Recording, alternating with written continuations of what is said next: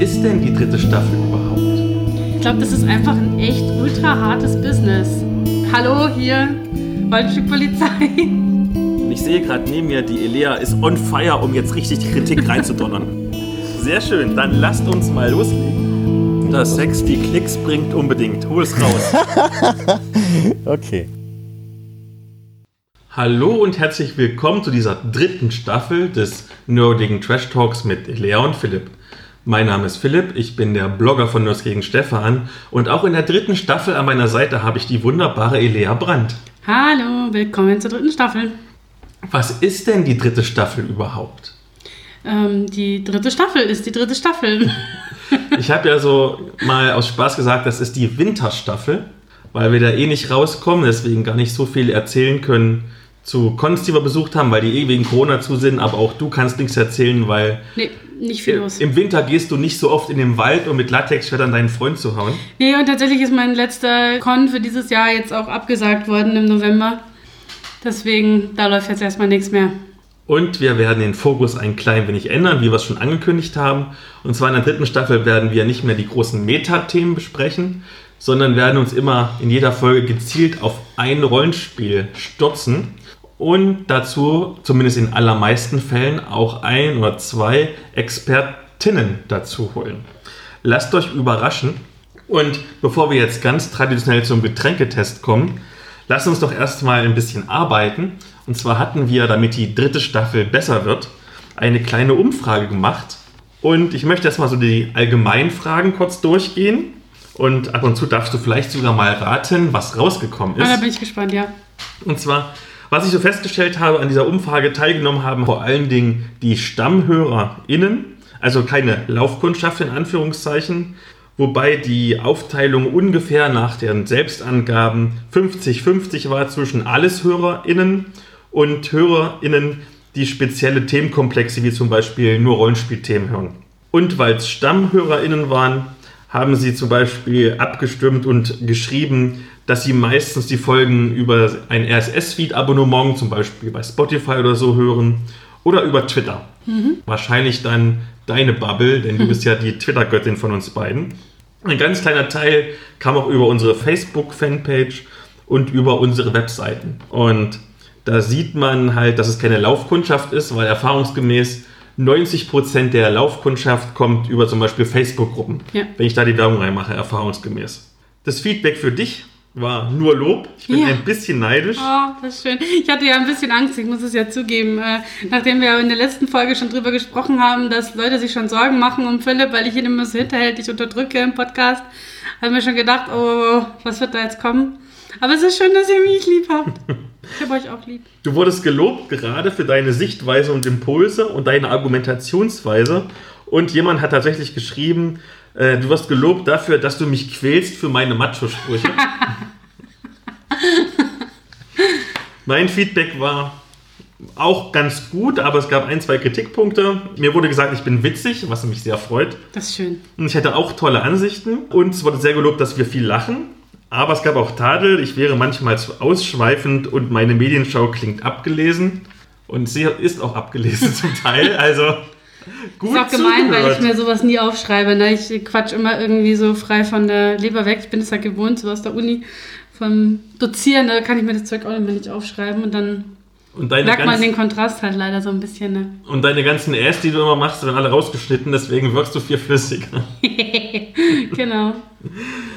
Die Episodenlänge war genau 50-50 zwischen 60 und 90 Minuten. Wir gucken mal, ob wir es heute hinkriegen. Lediglich eine einzige Person wollte bis zu zwei Stunden Podcastlänge haben. Und jetzt die Gretchenfrage, bevor wir auch wirklich zum Getränketest kommen.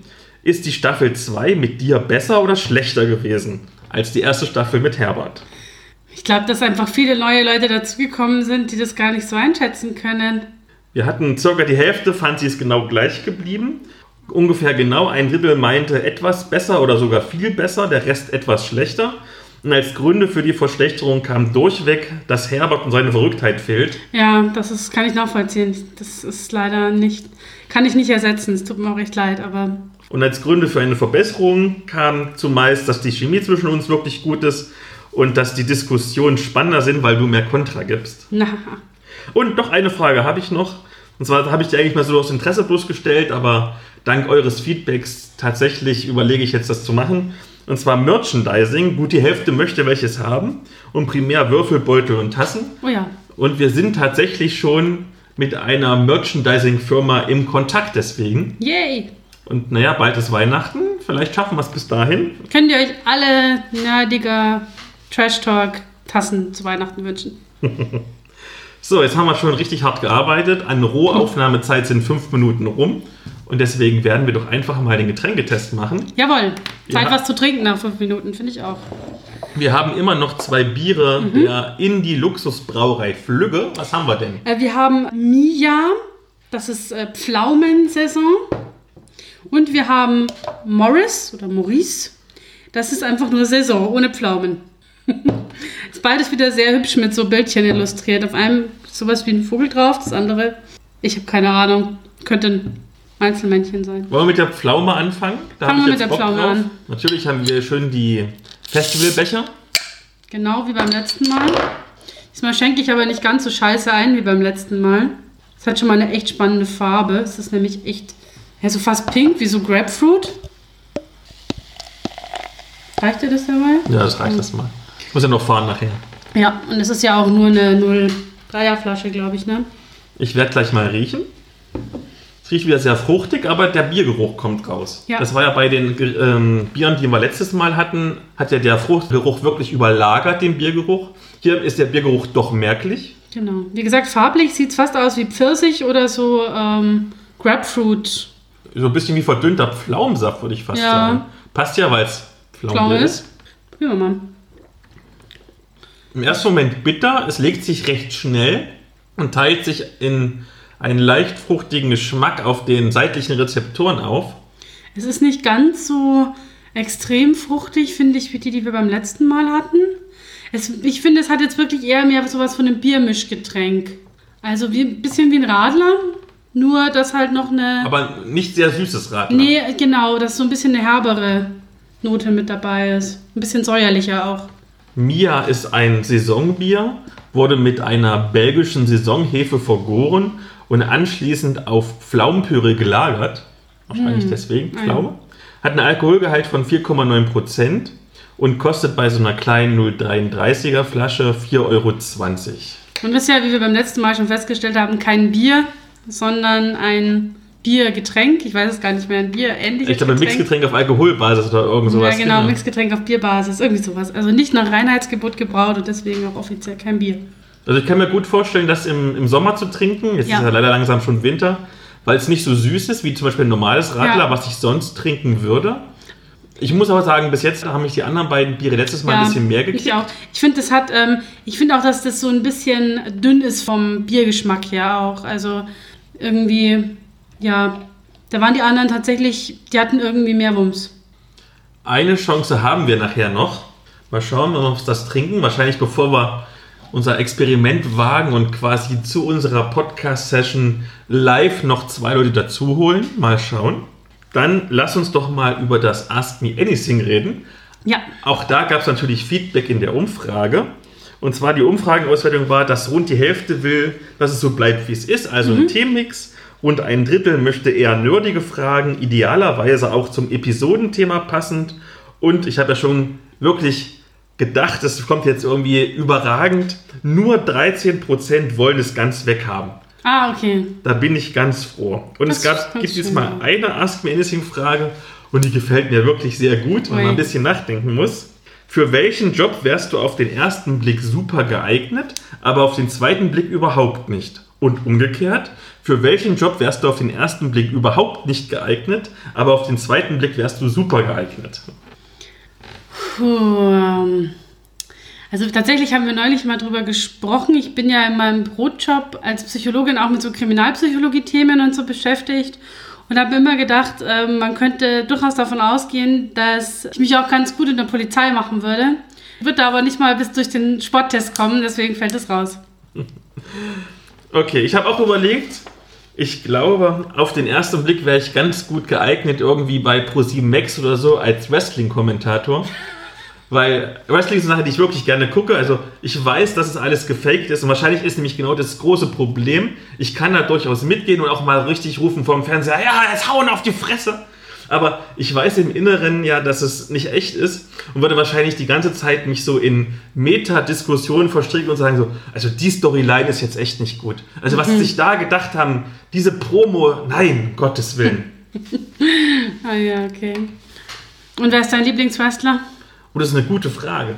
Also es gibt ja, was im Fernsehen kommt, Raw und SmackDown. Das sind die beiden WWE-Brands, die auf Pro7 Max laufen. Bei SmackDown, was ja generell das bessere Produkt ist, wäre es auf jeden Fall Otis. Ich kann mich mit diesem dicken Allesfresser wirklich super identifizieren.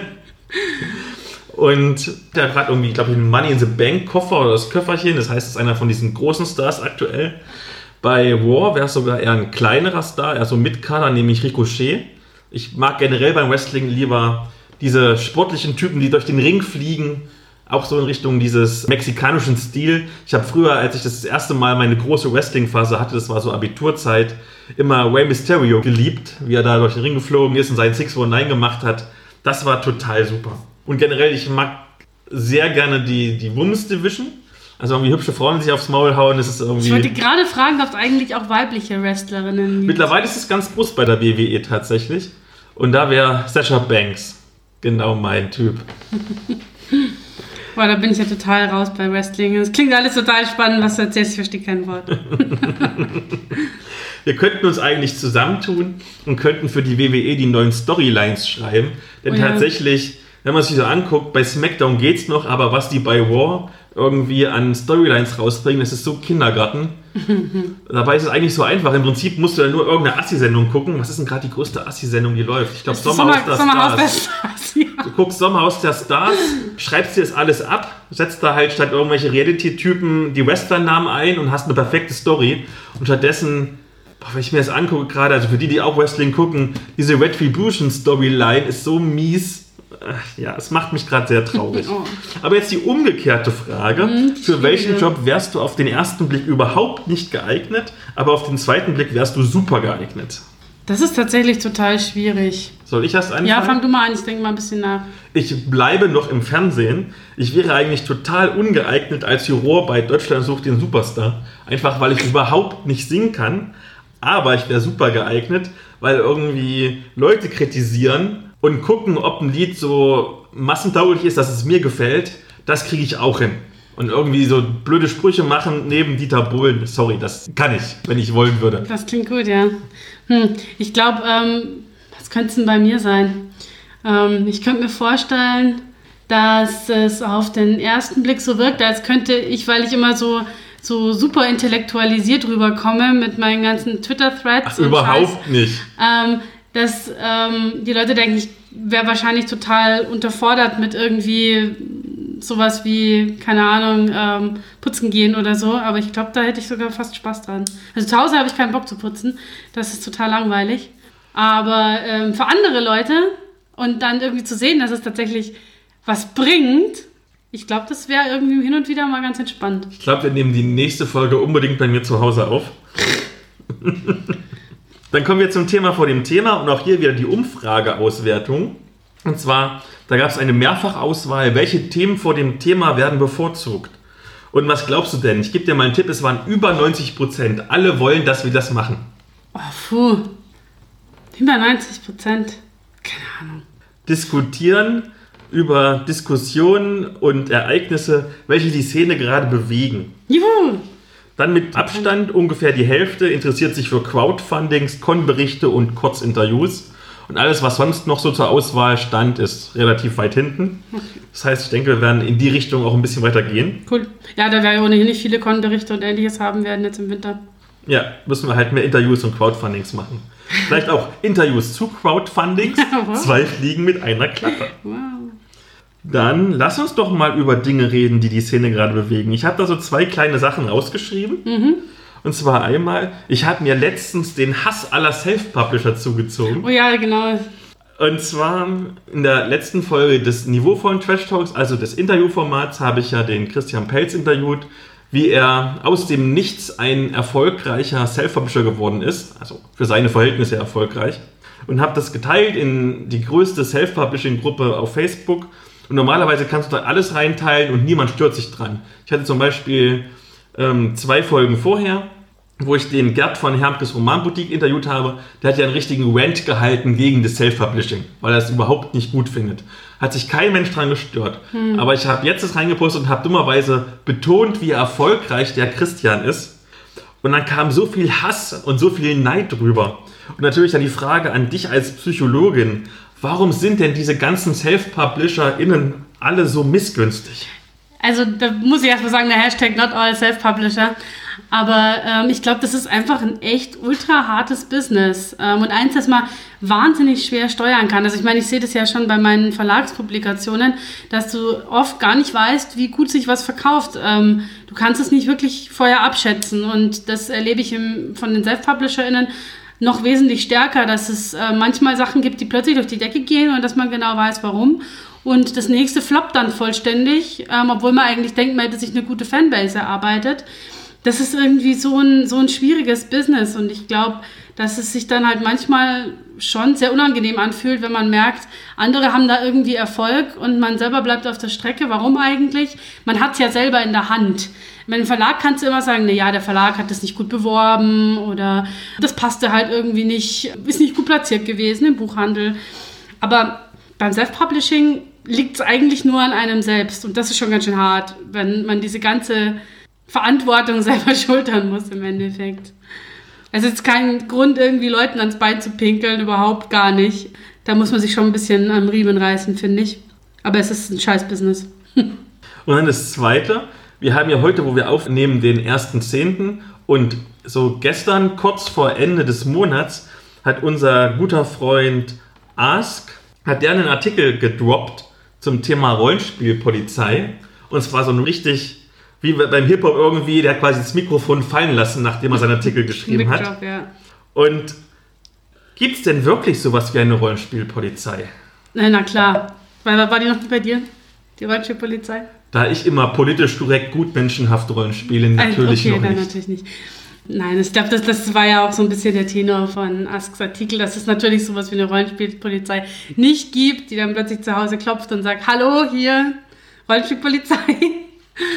Aber dass es natürlich schon manchmal Situationen gibt in der Rollenspiel-Community, auch in letzter Zeit, die schwierig sind und die kritisch sind und ähm, die zeigen, dass da noch Nachholbedarf ist in vielerlei Hinsicht. Nicht durch eine Rollenspielpolizei, aber durch so ein allgemeines Weiterdenken und Umdenken. Aber ist es denn zum Beispiel wirklich so schlimm, wenn ich eine Figur spielen würde, die problematische Inhalte transportiert oder reproduziert? Weil es geht ja darum beim Rollenspiel, dass ich eine andere Person bin, als ich eigentlich bin. Es kommt halt immer drauf an. Also zum einen muss man, denke ich, schon unterscheiden, was man privat am eigenen Spieltisch tut und was man so in die Welt hinaus zeigt, in Streams, in Let's Plays ähm, und so weiter. Und ersteres bleibt natürlich dann in einem Rahmen, da kann man auch besser drüber sprechen, was sind so Grenzen, was sind Goes, was sind No-Goes. Funktioniert jetzt im Web dann nicht mehr so gut, wenn man auch mit oder auf Conventions, halt mit Leuten spielt, die man jetzt nicht so gut kennt. Das Problem ist halt, dass jedes reproduzierte Vorurteil irgendwie sich im Kopf festsetzt. Und ähm, je häufiger man eben bestimmte Vorurteile nachspielt, auch am Spieltisch, je häufiger die unwidersprochen bleiben, desto mehr graben die sich einfach ins Hirn rein. Und äh, das, da kann man jetzt so gesehen nichts dafür, in Anführungszeichen. Das ist kein Zeichen dafür, dass man ein scheiß Mensch ist, ähm, weil das passiert jedem Mal. Aber man muss halt versuchen, da so ein bisschen dran zu arbeiten, das zu reflektieren, damit einem das weniger passiert, so im Laufe der Zeit. Den Artikel von Ask haben wir natürlich in den Show Notes verlinkt und lest ihn, er ist wirklich sehr gut und auch jetzt nicht mega lang. Genau. Als letztes läuft gerade schon der Goldene Stefan, zumindest die erste Hälfte. Ja. Das ist nämlich quasi die große Überraschung. Der Goldene Stefan, der Publikumspreis für Eskapismus, Nerdkultur und Fantastik, wie er ein bisschen hochtrabender heißt, ist aufgeteilt worden und ist zweimal der Main Event.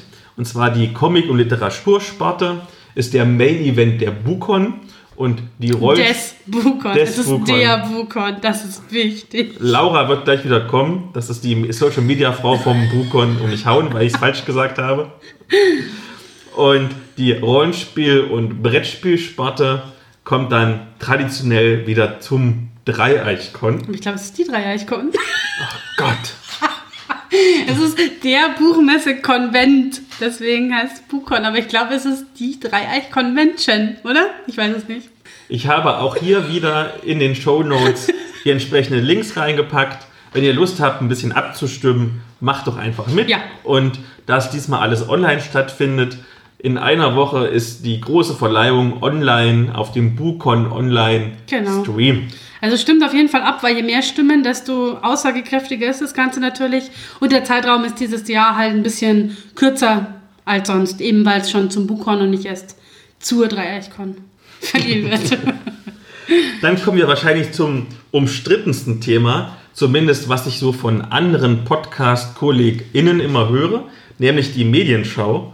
Und da war ich natürlich auch versucht zu fragen, wollen die Leute die Medienschau, wollen sie sie nicht haben? Was glaubst du denn? 50-50. Meine größte Sorge war unbegründet, denn nur ca. 7% wollen keine Medienschau Oh, mehr. krass. Ca. 43% wollten das was so lassen, wie es ist, also einen Themenmix. Ja. Und ca. 29% wollten, dass die Medienschau einen Bezug zum Hauptthema hat. Und ca. 14%, dass sie wenigstens irgendeinen Nerdbezug hat. Ja. Das heißt, vielleicht wird es jetzt ein bisschen schwieriger für deine. Ja, aber so oft komme ich jetzt auch nicht mit meinem Special Interest Zeug um die Ecke. Und das letzte hast du rausgestrichen, Philipp. Ja, das will ich hier nochmal betonen. Das wirst du ewig vorhalten, Äh, ewig, dass ich Disclosure ewig. rausgestrichen habe. Disclosure hast du nicht rausgestrichen. Post hast du Post- rausgestrichen. Wie heißt das? Post hast du Ich habe rausgestrichen. vergessen, ja, ich habe Post rausgestrichen. Das fand ich schon irgendwie fies, aber gut. Dann war die Frage, welche Medien besonders interessant sind. Auch hier wieder eine Mehrfachauswahl. Was glaubst du denn, gerade auf deine Zielgruppe blickend, was wollen die am meisten hören am Medienschau? Ich glaube, da das ja viele sind, die über deinen Blog ursprünglich mal zum Podcast gekommen sind, sind wahrscheinlich viele Comic-Fans dabei. Tatsächlich ist es bloß die Hälfte. Ah, gut, immerhin. Auf Platz 1 mit ca. 73% ist belletristische Literatur. Oh, tatsächlich, so Also viele. genau das, was für dich ist. Yay, voll gut zu wissen. Auf Platz 2 erst mit 67% Rollenspielprodukte. Und auf Platz 3 teilen sich mehrere Sachen mit jeweils knapp unter oder über 50% Expertinnen-Spiele, also wie zum Beispiel Tabletops, Ja, Cosims oder diese richtig harten Brettspiele, Fach- und Sekundärliteratur, Kinofilme und eben Graphic Novels.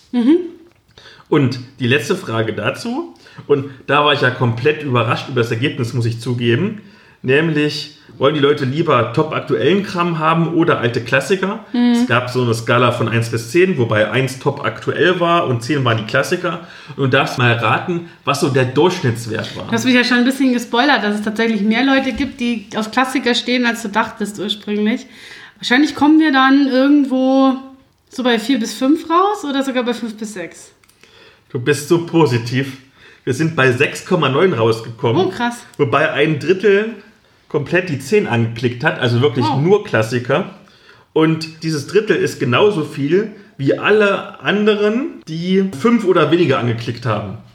Krass, okay. Das heißt, du machst dir dir öfters mal Sorgen, weil du nicht ganz so viele Comics zum Beispiel liest, dass du aktuelles Zeug machen kannst. Ja. Mach jetzt immer deine Klassiker. Super. Alles okay, ich Ach, mache den gut. aktuellen Kram, du machst den Also gerade bei Literatur finde ich das total gut, weil ich schaff's halt nicht immer zu jedem Podcast irgendwie einen neuen aktuellen Roman gelesen zu haben.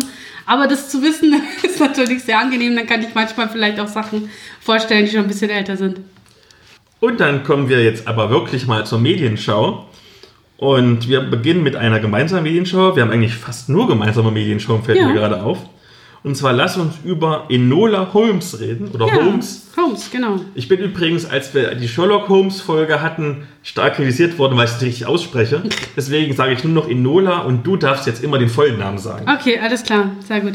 Ja, Enola Holmes, ganz frisch auf Netflix, seit zwei Wochen, glaube ich, oder so, wenn überhaupt. Ähm, eine Netflix-Produktion ist eine Romanverfilmung, allerdings nicht von den Holmes-Romanen von Arthur Conan Doyle, sondern von der Amerikanerin Nancy Springer, die mehrere Romane über eben äh, Enola Holmes geschrieben hat, die jüngste Schwester der bekannteren Holmes-Brüder. Ähm, und da gibt es einen ganz interessanten Fun-Fact, dazu habe ich gelesen. Ähm, die Nachlassverwaltung von Sir Arthur Conan Doyle, hast du es auch gelesen, hat Netflix und diese Nancy Springer, diese Autorin, verklagt wegen Urheberrechtsverletzungen. Und das ist ein bisschen abstrus, weil ein Großteil von Doyles Werken sind mittlerweile gemeinfrei. Irgendwie alles, was er bis 23, 1923 oder so geschrieben hat. und ähm, alles, was er danach geschrieben hat, aber noch nicht. Nun ist aber natürlich die Figur von, von Holmes und auch alle anderen, die man kennt, Mycroft, Moriarty und so weiter, sind ja von Anfang an quasi dabei. Kann man sich fragen, ja, wie geht es dann mit der Urheberrechtsverletzung zusammen? Aber es ist tatsächlich so, dass die Nachlassverwaltung sagt, der Holmes der späteren Werke von Doyle ist menschlicher, emotionaler, irgendwie. Frauenfreundlicher. Äh, frauenfreundlicher, genau. Und daran hätte sich Springer orientiert, als sie diese Romane schrieb. Deswegen ist es quasi eine Urheberrechtsverletzung der Bücher nach 1923 und deswegen ist es eine Urheberrechtsverletzung. Ich bezweifle aber ehrlich gesagt stark, dass das funktioniert. Also es klingt für mich total seltsam irgendwie. Ich glaube nicht, dass man das beweisen kann. Es geht also quasi um eine Frau. Worum geht es denn Ja, genau. allgemein? Ähm, es geht um ja, Enola Holmes, die jüngere Schwester der eben bekannteren ähm, Holmes-Brüder. Ähm, Enola wächst bei ihrer Mutter auf und wird recht ähm, ja, untypisch eigentlich für die späten fürs späte 19. Jahrhundert erzogen. Sie lernt Fechten, sie lernt Selbstverteidigung, Wissenschaft, Schach, alles Mögliche und wird eben nicht besonders ladylike erzogen. Ähm, ihre Mutter verschwindet dann plötzlich eines Tages an, am Tag ihres 16. Geburtstags und Enola macht sich auf die Suche nach ihr, um rauszufinden, was mit ihr passiert ist und wird dabei mehr oder weniger unterstützt bis sabotiert von ihren beiden Brüdern, die sie viel lieber in einem anständigen Mädchenpensionat sehen würden, als äh, in verschiedensten Verkleidungen auf der Suche nach ihrer Mutter. Genau, gespielt wird Enola von ähm, Millie Bobby Brown, die man kennt als Elfie aus Stranger Things. Und auch der restliche Cast ist ziemlich hochkarätig. Sherlock Holmes wird gespielt von Henry Cavill, sein Bruder von Sam Claflin und Helena Bonham Carter spielt die, die Mutter von den Holmeses. Das ist das. Genau. Bevor du deine ganze Kritik los wirst, denn ich habe ja gehört schon von dir, dass du den Film nicht ganz so toll fandest, lass mich erstmal ein paar positive Dinge Ja. sagen. Gerne, Also, ich habe auch ein paar positive, so ist es nicht. Erstmal, wir haben hier wirklich gute SchauspielerInnen. Ja, Ganz besonders halt Millie Bobby Brown, also für eine Kinderdarstellerin, also mittlerweile 16, aber schon damals in Stranger Things ist es herausragend. ja. Also ich war auch echt überrascht, dass sie noch wirklich so jung ist. Sie hat es auch mitproduziert übrigens, die Serie. Und was mir wirklich sehr gut gefallen hat, war dieses häufige Durchbrechen der vierten Wand, Mhm. also die direkte Ansprache der Zuschauenden, was einen humorvollen Kontrast bot zur eigentlich recht ernsten Handlung. Ja. Und wo ich bei der Handlung bin, das ist einer der großen Kritikpunkte. Der ganze Film ist eigentlich zu lang, denn es gibt zu viele Plotstränge. Zum Beispiel frage ich mich, hätte jetzt wirklich dieser Exkurs ins Mädcheninternat sein müssen oder hätte dieses Actionende wirklich sein müssen? Es hätte auch wunderbar ohne funktioniert. Dann ist sowieso generell der Hauptstrang wirklich schwach aufgelöst. Und, und das ist wahrscheinlich jetzt eher so ein Thema, wo du gleich was dazu sagen musst, ich finde, der Film hat ganz starken Tokenismus. Ja, das ist schön, dass du das sagst, das habe ich auch so erlebt. Extra gegoogelt, wie das Wort Wunderbar, heißt. sehr gut. Ähm, was ich auch äh, tatsächlich mochte, war die, die Interaktion zwischen ähm, Sherlock und Enola. Das fand ich sehr nett, auch wie man merkt, wie er sich so langsam für sie erwärmt im Laufe dieses Films. Das habe ich auch ganz schön gefunden und auch die realhistorischen Bezüge, die halt hergestellt wurden zu aktuellen Entwicklungen. Das war auch wirklich ganz gut und er sah optisch auch einfach schön aus, finde ich. Also ausstattungsmäßig, kostümtechnisch und so weiter. Also es hat alles wirklich schön ausgesehen und er hat durchaus unterhalten. Aber was du sagst mit dem Tokenism, das habe ich auch Wollen wir erst tatsächlich erklären, was erlebt. es Ja, ist genau, vielleicht? was ist es überhaupt? Es gibt in Enola ein paar Figuren, die so eine gewisse Diversität reinbringen, was an sich ganz schön ist. Es gibt zum Beispiel, also ähm, Inspector Lestrade wird zum Beispiel von einem indisch-englischen Schauspieler gespielt, also von einer Person of Color. Ähm, und dann gibt es eben Edith, eine, eine schwarze Frau, die so eine Selbstverteidigungs-Underground-Schule quasi für junge Mädchen unterhält.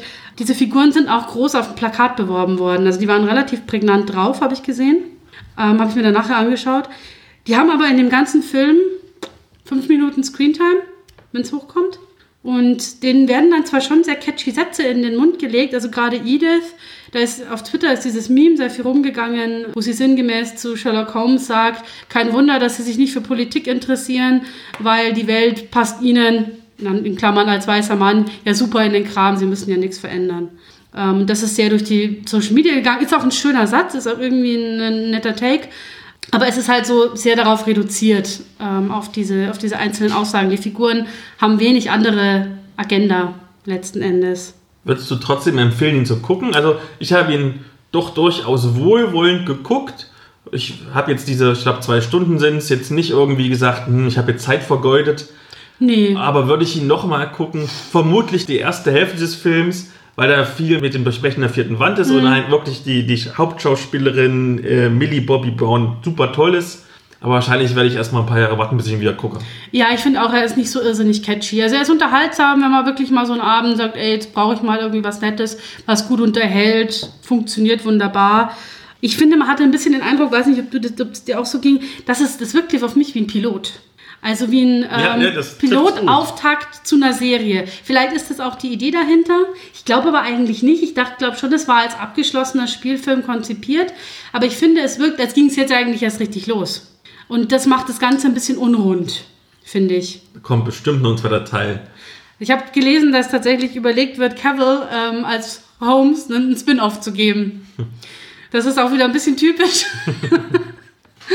Und ich meine, der, das ist Eye Candy, ja, da kann man jetzt überhaupt nichts sagen. Ähm, der sieht schon gut aus, auch in seiner Rolle, aber ich sehe jetzt nicht unbedingt den großen Vorteil darin, noch einen Holmes, so einen ganz klassischen viktorianischen Holmes nochmal zu machen, ehrlich gesagt. Wo wir gerade bei, bei Cavill sind, was ist denn deine Lieblings-Sherlock Holmes-Verfilmung, beziehungsweise welchen Schauspieler magst du denn als liebsten in der Rolle? Also ich bin ja ein generell großer Fan dieser Cumberbatch-Verfilmungen, Mhm. auch wenn die schon sehr eigen und sehr weit weg von dem Ursprungsmaterial sind, Ja. aber da hat BBC wirklich gezeigt, was gutes Fernsehen machen kann.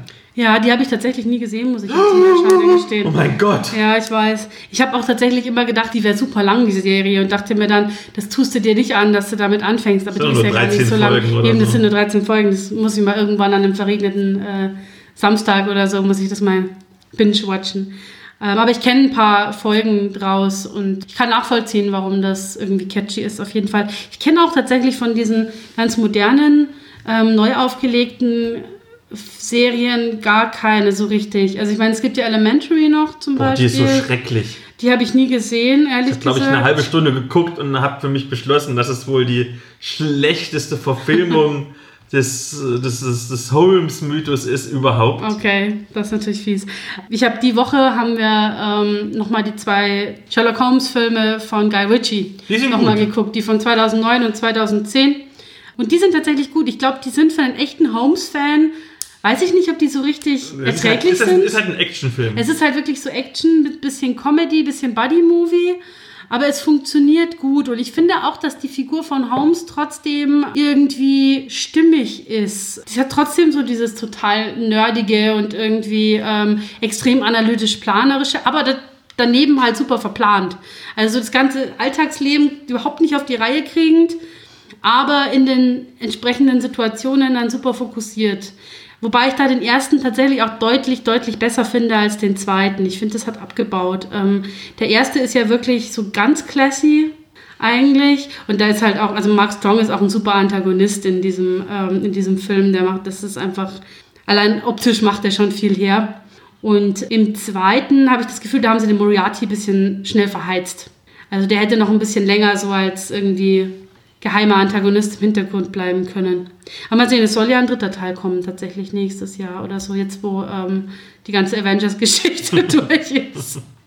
Ich bin gespannt. Ja, Gespannt bin ich auch, ich bin der König der Überleitung, auf das nächste Bier, was wir jetzt noch trinken. ja. Bevor wir uns in das große Abenteuer stürzen und quasi live während der Podcastaufnahme noch zwei Menschen, die online auf uns warten, dazuschalten. So, wir haben jetzt hier eben Morris, das ist eine Saison, was auch immer das ähm, bedeutet. Einen Moment, ich schmeiß wieder mein Google Fu an. Genau, das ist auch ein Saisonbier, 4,20 Euro für eine 0,33er Flasche. Jetzt will es nicht laden, Moment. Doch, es lädt. Morris ist ein Saison, vergoren mit einer belgischen Saisonhefe und Brettanomyces. Oh Gott, warte, ganz langsam, ganz, ganz langsam. Brettanomyces. Warte, jetzt google, google ich mal, was ja, es was ist. ist das? Du darfst schon mal so, so rein riechen. 4,3% übrigens. Und ich google, was Brettanomyces ist. Das finde ich riecht sehr klassisch bierig, nicht sehr herb, eher so ein bisschen säuerlich, süßlich. Okay, also Deckera bruxellensis, oft noch unter dem Namen Brettanomyces bruxellensis bekannt, gehört zu den Hefen, also einzelligen Pilzen, aus der Klasse der Saccharomycetes. Okay, jetzt sind wir viel schlauer als vorher. es ist eine Hefe. Jedenfalls ist diese Hefe unter anderem im Sennetal in der Nähe von Brüssel in Belgien heimisch. Daher auch der Name der Hefe. Ist also irgendeine Hefekram. Ja, also es, ist, es sieht auch optisch jetzt äh, deutlich mehr wie ein etwas trübes Helles aus. Ich, ein helles, ja. genau. Also ich rieche mal. Es riecht sehr bierig. Genau, eben, also nicht so, nicht so süßlich wie die vorherigen. Schmeckt. Das schmeckt sehr bierig. Gut, ja. Also wirklich, wie ein wirklich qualitativ gutes Aber Bier. es schmeckt auch erstaunlich, ähm, na, erstaunlich herb. Also ich hätte das jetzt nicht erwartet. Ich hätte was Leichteres erwartet. Ich finde, es hat schon fast so was von, von einem Pilz irgendwie im, Mhm. im Abgang. Aber es fehlt die Bitterheit von einem Pilz. Ja, Ich bin gerade sehr begeistert. Das, das ist, ist echt lecker, ja. ein, ein richtig gutes Philipp-Bier, wenn Philipp ein echtes Bier trinken wollen würde. Genau, das ist aber wirklich gut. Doch, also mit weitem Abstand das Bessere von den beiden heute getestet. Ja. Da wir nun alle vier Biere getrunken haben, was sind denn so deine Favoriten? Boah, ich kann mich an die vom letzten Mal leider namentlich irgendwie so gar nicht mehr Aber so erinnern. Aber ich weiß, wir hatten letztes Mal auch eins, das hatte, das, das so sehr süßlich war. Das mochte ich tatsächlich. Also ich meine, ich mag den süßlichen Scheiß, ja. Und das war aber eine gute Mischung, finde ich, aus so ein bisschen bierig, aber trotzdem auch diese Fruchtnote dabei. Und das fand ich ganz lecker. das war, glaube ich, das Friends und wir sind da, glaube ich, auf derselben Wellenlänge. Wobei tatsächlich dieses Bier hier, wie heißt es nochmal, Morris? Morris, ja. Das Morris kratzt tatsächlich am ersten Platz, muss ich sagen. Das ist wirklich gut. Also wenn ihr wirklich mehr so sagt, hey, ich will tatsächlich auch ein richtiges Bier und nicht irgend so ein, so ein Fruchtsaftgetränk mit, mit Bieraroma, dann ist das tatsächlich gut geeignet, weil das schmeckt wirklich nach einem richtig guten Craftbier. Wie immer, vielen herzlichen Dank für das Rezensionsexemplar. Ja, herzlichen Dank. Dann starten wir jetzt quasi unser Live-Experiment, denn wir haben uns noch ein paar Gäste reingeholt, nämlich einmal den David Grade, der hat einen Shadowrun-Roman geschrieben und ist entsprechend tief drin im Shadowrun-Business. Und den Patrick, der ist ein sehr großer Fan von Shadowrun. Hallo. Hallo. Ich habe sogar zwei Shadowrun-Romane geschrieben, Ivans Weg und Marlene lebt. Dann bist Ja. du ein doppelter Experte. Und Oder ich habe sogar Abgeber. über zwei Stück gelesen. Bevor wir aber anfangen mit Shadowrun, habe ich noch eine Medienschau, eine sehr umstrittene Medienschau. Und deswegen bin ich sehr glücklich, dass ihr alle meine Gäste seid. Denn wir haben mit Elea eine echte Psychologin, mit dir, David, einen Jugendtherapeuten und mit dir, Patrick, einen echten Vater. Und das passt sehr gut, denn ich möchte mit euch reden über den Skandalfilm des Jahres 2020, nämlich über Cuties, beziehungsweise im französischen Original Mignons oder so ähnlich. Und lasst uns doch mal schauen, ob der jetzt wirklich so skandalös ist, dass manche sogar ein Verbot von Netflix fordern. Das Lustige ist ja, dass ich von diesem Skandalfilm, bevor du das erwähnt hast, noch nie irgendwas gehört hatte. Und das, was bei, das erschien mir bei meiner Twitter-Bubble schon erstaunlich. Ich habe tatsächlich aus unserer gemeinsamen Twitter-Bubble erfahren erst von diesem Film, weil irgendeine der feministischen Mütter sich tierisch drüber aufgeregt hat. Wie ist es denn bei euch? Habt ihr schon mal davon gehört? Da fange ich mal an. Also ich habe davon noch nichts gehört. Ich habe davon gehört in dem Moment, als du das geschrieben hattest. Hey, wir wollen den Film besprechen vorher. Und äh, bin auch leider noch nicht dazu gekommen, den zu sehen. Ich habe mir den Trailer angeguckt und war überrascht, sagen wir es mal so. Ich habe, glaube ich, schon relativ früh davon gehört, weil äh, ich familiär mit den USA verbandelt bin und deswegen meine Twitter-Bubble äh, vergleichsweise viele Menschen aus den USA beinhaltet. Und wenn ich das richtig verstanden habe, ist dieser ganze Hate erst losgebrochen, als der Film beziehungsweise ein Plakat, das Netflix gemacht hat, auf amerikanische Konservative getroffen ist, die sich dann sehr aufgeregt haben. Und von diesen amerikanischen Konservativen, die sich sehr aufgeregt haben, ist das dann zumindest in Westeuropa so durch alle konservativen Schichten gegangen, die sich sehr aufgeregt haben. Und das hat sich dann verbreitet auf weitere Schichten. Wobei es erstmal nur um das Plakat ging und dann kam der Film dazu. Ganz genau. Also, ich erzähle jetzt mal ganz kurz, worum es überhaupt geht. Es geht um die elfjährige Senegalesin Amisanta, die mit ihrer Mutter äh, aus dem Senegal in eine Pariser Sozialwohnung zieht. Dort ist sie als streng erzogene Muslima erstmal so ein bisschen isoliert, aber bald lernt sie dort ihre gleichaltrige Nachbarin Angelika kennen, die mit ihren Freundinnen an einem Tanzwettbewerb teilnehmen will. Sie kommt dann irgendwie so ein bisschen in diese Clique rein, die quasi das komplette Gegenteil ihrer bisherigen muslimischen Lebenswelt darstellt, denn diese elfjährigen Mädchen sind total körperbetont und hypersexualisiert. Sie flieht dann quasi in diese Clique, weil sie es zu Hause kaum aushält, da der Vater eine zweite Frau heiraten will, was die Mutter jetzt nicht so geil findet, und die uralte Tante versucht gleichzeitig, das junge Mädchen zu einer guten muslimischen Hausfrau zu erziehen. Wegen dem Streit fliegt dann ein anderes Mädchen aus dieser Tanzgruppe raus, sodass Amisanta diese Rolle übernehmen kann und die coacht dann die Mädchen sogar für den Tanzwettbewerb mit ein paar neuen Moves, die sie aus irgendwelchen Hip-Hop-Videos gesehen hat. Und naja, wer jetzt schon mal so ein modernes Hip-Hop-Video gesehen hat, der weiß, wie das so aussieht, nämlich sehr nackig und sehr sexuell. Und hier kommen wir dann auch zum Stein des Anstoßes, also dem Grund, warum eine eigentlich typische 0815 Coming-out-of-Age-Geschichte zum Skandalfilm des Jahres hochgekocht wird. Es gibt einige Tanzszenen, ich glaube es sind drei Stück und die sind auch immer nur so knapp über eine Minute lang, in denen die elfjährigen Mädchen eben genauso tanzen wie ihre Vorbilder und auch genauso angezogen sind. Und hier kommen wir jetzt zum Problem. Netflix hat den Film mit genau solch einer sexualisierten Tanzszene beworben und da sind dann natürlich sofort alle MoralapostelInnen und SittenwächterInnen, gerade auch aus der rechten Szene, aber eben auch ganz normale Eltern drauf angesprungen. Und schnell war von Kinderpornografie die Rede. Das war natürlich ein kalkulierter Skandal der Netflix-Werbeagentur, denn wäre der Film mit seinem originalen französischen Poster beworben worden, hätte diesen Film wahrscheinlich niemand irgendwie bemerkt. Niemand hätte davon Notiz genommen. Das Problem ist eben, dass dieses Skandalfilmplakat den Film überhaupt nicht gerecht wird. Denn es geht eben nicht darum, dass irgendwelche Elfjährigen erotische Tänze machen, sondern es geht eigentlich um den Zwang, den Amisanta ausgesetzt ist. Und zwar einmal den Zwang natürlich durch ihre strenge muslimisch-konservative patriarchale Erziehung, klar, aber sie entflieht diesem Zwang nicht, sondern sie tauscht ihn einfach nur aus. Denn in der Tanzgruppe herrscht mit Mutproben und Schönheitsnormen ebenfalls ein Zwang. Und als sie irgendwann checkt, dass sie mit viel Nacktheit viele Likes und Anerkennung bekommt, setzt sie sich dem Sexualisierungszwang der Social Media aus. Wobei Cuties ja besonders aber hervorhebt, dass sich die Mädchen dem Sexualisierungszwang zwar unterwerfen, aber die reflektieren das nicht und sie wissen eigentlich gar nicht, was sie da machen und worum es geht. Beispielsweise schauen sie auf ihrem Handy Pornos und zeigen dabei eine Ahnungslosigkeit. Oder eine von ihnen findet und spielt mit einem Kondom, ohne überhaupt zu wissen, was das kann und wozu das benutzt wird. Ist der Skandal jetzt also gerechtfertigt? Ich würde jetzt sagen, ein klares Nein. Was der Film zeigt, eben weil er ein Own Voices Film ist, ist die alltägliche Realität. Also ich komme ja aus Halle Neustadt, das ist so ein Ghetto im tiefsten Osten und da laufen die elfjährigen Mädchen alle so rum. Und wenn überhaupt, dann ist die übersexualisierte Gegenwart, in der wir leben, der eigentliche Skandal.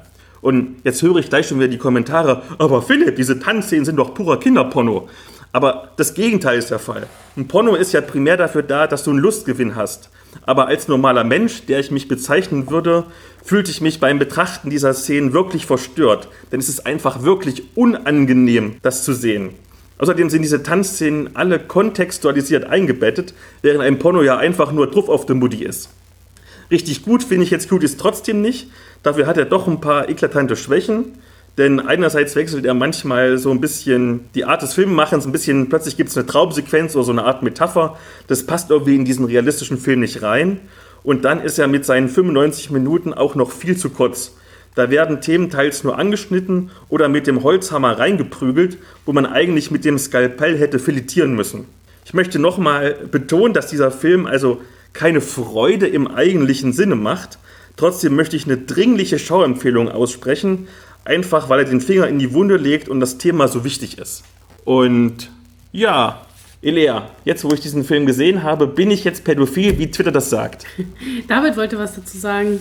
Vielleicht. Ähm genau, ja, David, fang du an. Ich einmal aufgezeigt, äh, ich konnte jetzt ganz viele Sachen sagen. Ich sage jetzt erstmal nur das, weswegen ich aufgezeigt habe.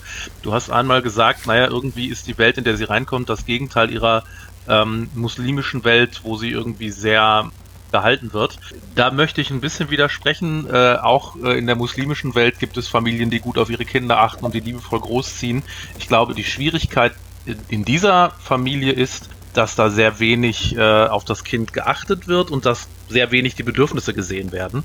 Und das ist ja keine Sache, die irgendwie speziell muslimisch ist, sondern die bei ganz vielen Kindern, egal welcher religiöse oder nicht religiöse Hintergrund der Fall sein kann. Und tatsächlich ist die Problematik dann in der Welt, wo sie reingerät, in diese äh, hypersexualisierte äh, Instagram-Welt zum Beispiel, eine sehr ähnliche. Da gibt es ja auch wieder niemanden erwachsenen Verantwortlichen, der diese Kinder sieht, der auf die achtet oder der für die irgendwie die Welt einordnet. Ja, ja das war das, was ich. Ja. Auf jeden Fall. Ähm, was war jetzt deine Frage, Philipp? Ich habe schon wieder vergessen, ob du jetzt pervers bist. Wenn ich mir so Twitter angucke oder so, oder auch YouTube ist ja voll mit total empörten Reactions, die schreiben, jeder, der sich diesen Film anguckt und nicht komplett scheiße findet, ist ein Perverser. Also bin ich ein Perverser. Das weiß ich nicht, das musst du wissen. Nein, ähm, ich glaube, dass ähm, die Darstellung schon wichtig ist. Ich habe den Film jetzt leider selber auch nicht gesehen, darum kann ich jetzt natürlich nicht einschätzen, wie das dort ähm, war. Aber du hast ja gesagt, es sind eigentlich wenige Szenen über den kompletten Filmverlauf betrachtet und es wird entsprechend auch nicht positiv dargestellt. Von daher würde ich sagen, hat es eben jetzt nicht wirklich mit Porno in dem Sinne zu tun. Zumal dass die traurige Realität ja auch die ist, dass diese Frühsexualisierung von Kindern ja durchaus passiert. Also jetzt nicht bloß in Cuties, sondern, keine Ahnung, wenn man sich diese amerikanischen Schönheitswettbewerbe für Kinder anguckt oder so, das ist halt leider eine gelebte Realität. Und wenn es tatsächlich jemanden gäbe, der sagt, er sucht gezielt nach solchen Bildern, dann findet man die halt leider auch. Da braucht es jetzt keinen Netflix-Film, bei dem das fünf Minuten Thema ist. Wie ist es bei dir, Patrick? Du als Vater, ich weiß, dein Sohn ist noch ein bisschen jünger als diese Mädchen. Aber ähm, wie gehst du denn damit um? Hast du auch schon, dass du merkst, das Kind in dem Alter wird mit Sexualisierung konfrontiert? So viel ist das gar nicht, was da an Altersunterschied ist. Ähm, deswegen, als du gesagt hast, dass sie da elf sind, die der Hauptdarstellerin, habe ich schon schlucken müssen. Aber ähm, ich muss sagen, noch ist das weg von, zumindest in der Grundschule habe ich das Gefühl, passiert das nicht so stark klar habe ich Angst davor und klar versuche ich auch irgendwie äh, in der Erziehung darauf einzuwirken, dass das ähm, von seiner Seite aus quasi äh, nicht stattfindet in der Form, diese Sexualisierung an sich. Wobei ich mir da auch nicht wirklich Gedanken mache, weil ich glaube, wie David gesagt hat, man muss einfach äh, dann den Zusammenhang sehen, Eltern und Kind. Also Wobei ich sagen muss, dass ich schon ähm, in der weiterführenden Schule schon ganz viele Stories gehört habe, dass es ab da dann anfängt. Also es ist dann halt ja genau die Zeit 11, 12, 5., 6. Klasse. Das habe ich jetzt schon häufiger gehört, dass das dann auch schon mal in die Richtung gehen kann. Aber wenn du sagst, der, der Film stellt das überhaupt nicht positiv dar, man muss, ich glaube ich, das Gesamtwerk sehen und nicht einfach sagen, hey, der Film ist kacke, weil ich habe ihn nicht gesehen. Ich kann mir das nicht rausnehmen. Ich müsste ihn mir erst angucken na, also ich glaube nicht, dass das so schlimm ist, wie die Leute das bauschen. Das ist kalkuliert, wie du gesagt hast. Ich würde auch sagen, also ich meine, das ist halt dann auch, also dann finde ich die, die Kritik irgendwo an der Netflix oder eben an dieser, an der Produktion der Werbung halt eher gerechtfertigt dann halt als an dem Film. Wenn die Werbung halt genau diese Sexualisierung irgendwie hervorhebt, ohne die in den Kontext zu setzen, ist natürlich irgendwie doof und ist halt Clickbait. Und das ist dann auch, finde ich, okay, wenn man sagt, das ist ja irgendwie Mist. Aber die Frage ist halt, ob der Film das genauso macht oder besser. Ich glaube, da kommen wir also quasi alle überein, dass der Skandalfilm 2020 gar nicht wirklich so ein Skandal ist. In die Show Notes packe ich neben dem Trailer auch noch so ein kleines Featurette mit der Regisseurin, der auch noch mal einen tiefen Einblick gibt, was sie bewogen hat, diesen Film als Own Voices Film zu gestalten. Ich denke, das gibt auch schon mal ein bisschen Hintergrundwissen, um den Film richtig zu rezipieren. Äh, zwei Dinge dazu. Also das erste, ähm, Elea, du hast gerade die amerikanischen Schönheitswettbewerbe angesprochen. Die sehe ich tatsächlich wesentlich kritischer als das, was da in dem Film passiert. Ja. Also der Tanz der Mädchen. Warum? Soweit ich das verstanden habe, ich habe den Film auch nicht in Gänze gesehen, ich habe mir einiges dazu angeguckt, ist das so, dass die ähm, Mädchen sich in ihrer Umgebung diese Vorbilder selber suchen und sich dann entsprechend ausleben. Während bei äh, amerikanischen Schönheitswettbewerben es so ist, dass da Eltern hinterstehen, die ihre Kinder so formen und das fordern, dass sie so. Ja.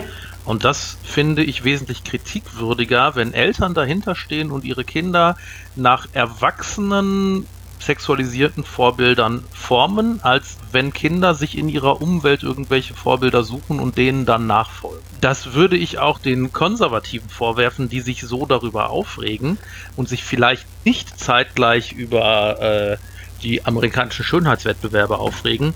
Das finde ich wesentlich schlimmer. Dann bringe ich wieder mal die Überleitung des Todes, denn wir reden über noch etwas, was nicht kindgerecht ist, nämlich Marlene lebt. Oh, den oh, Roman, warte, wenn, warte, warte, wenn, wenn wir schon über Marlene lebt reden, da hätte ich vorher noch etwas anderes zu dem Film zu sagen, wenn okay. ich darf. Ja. Bitte.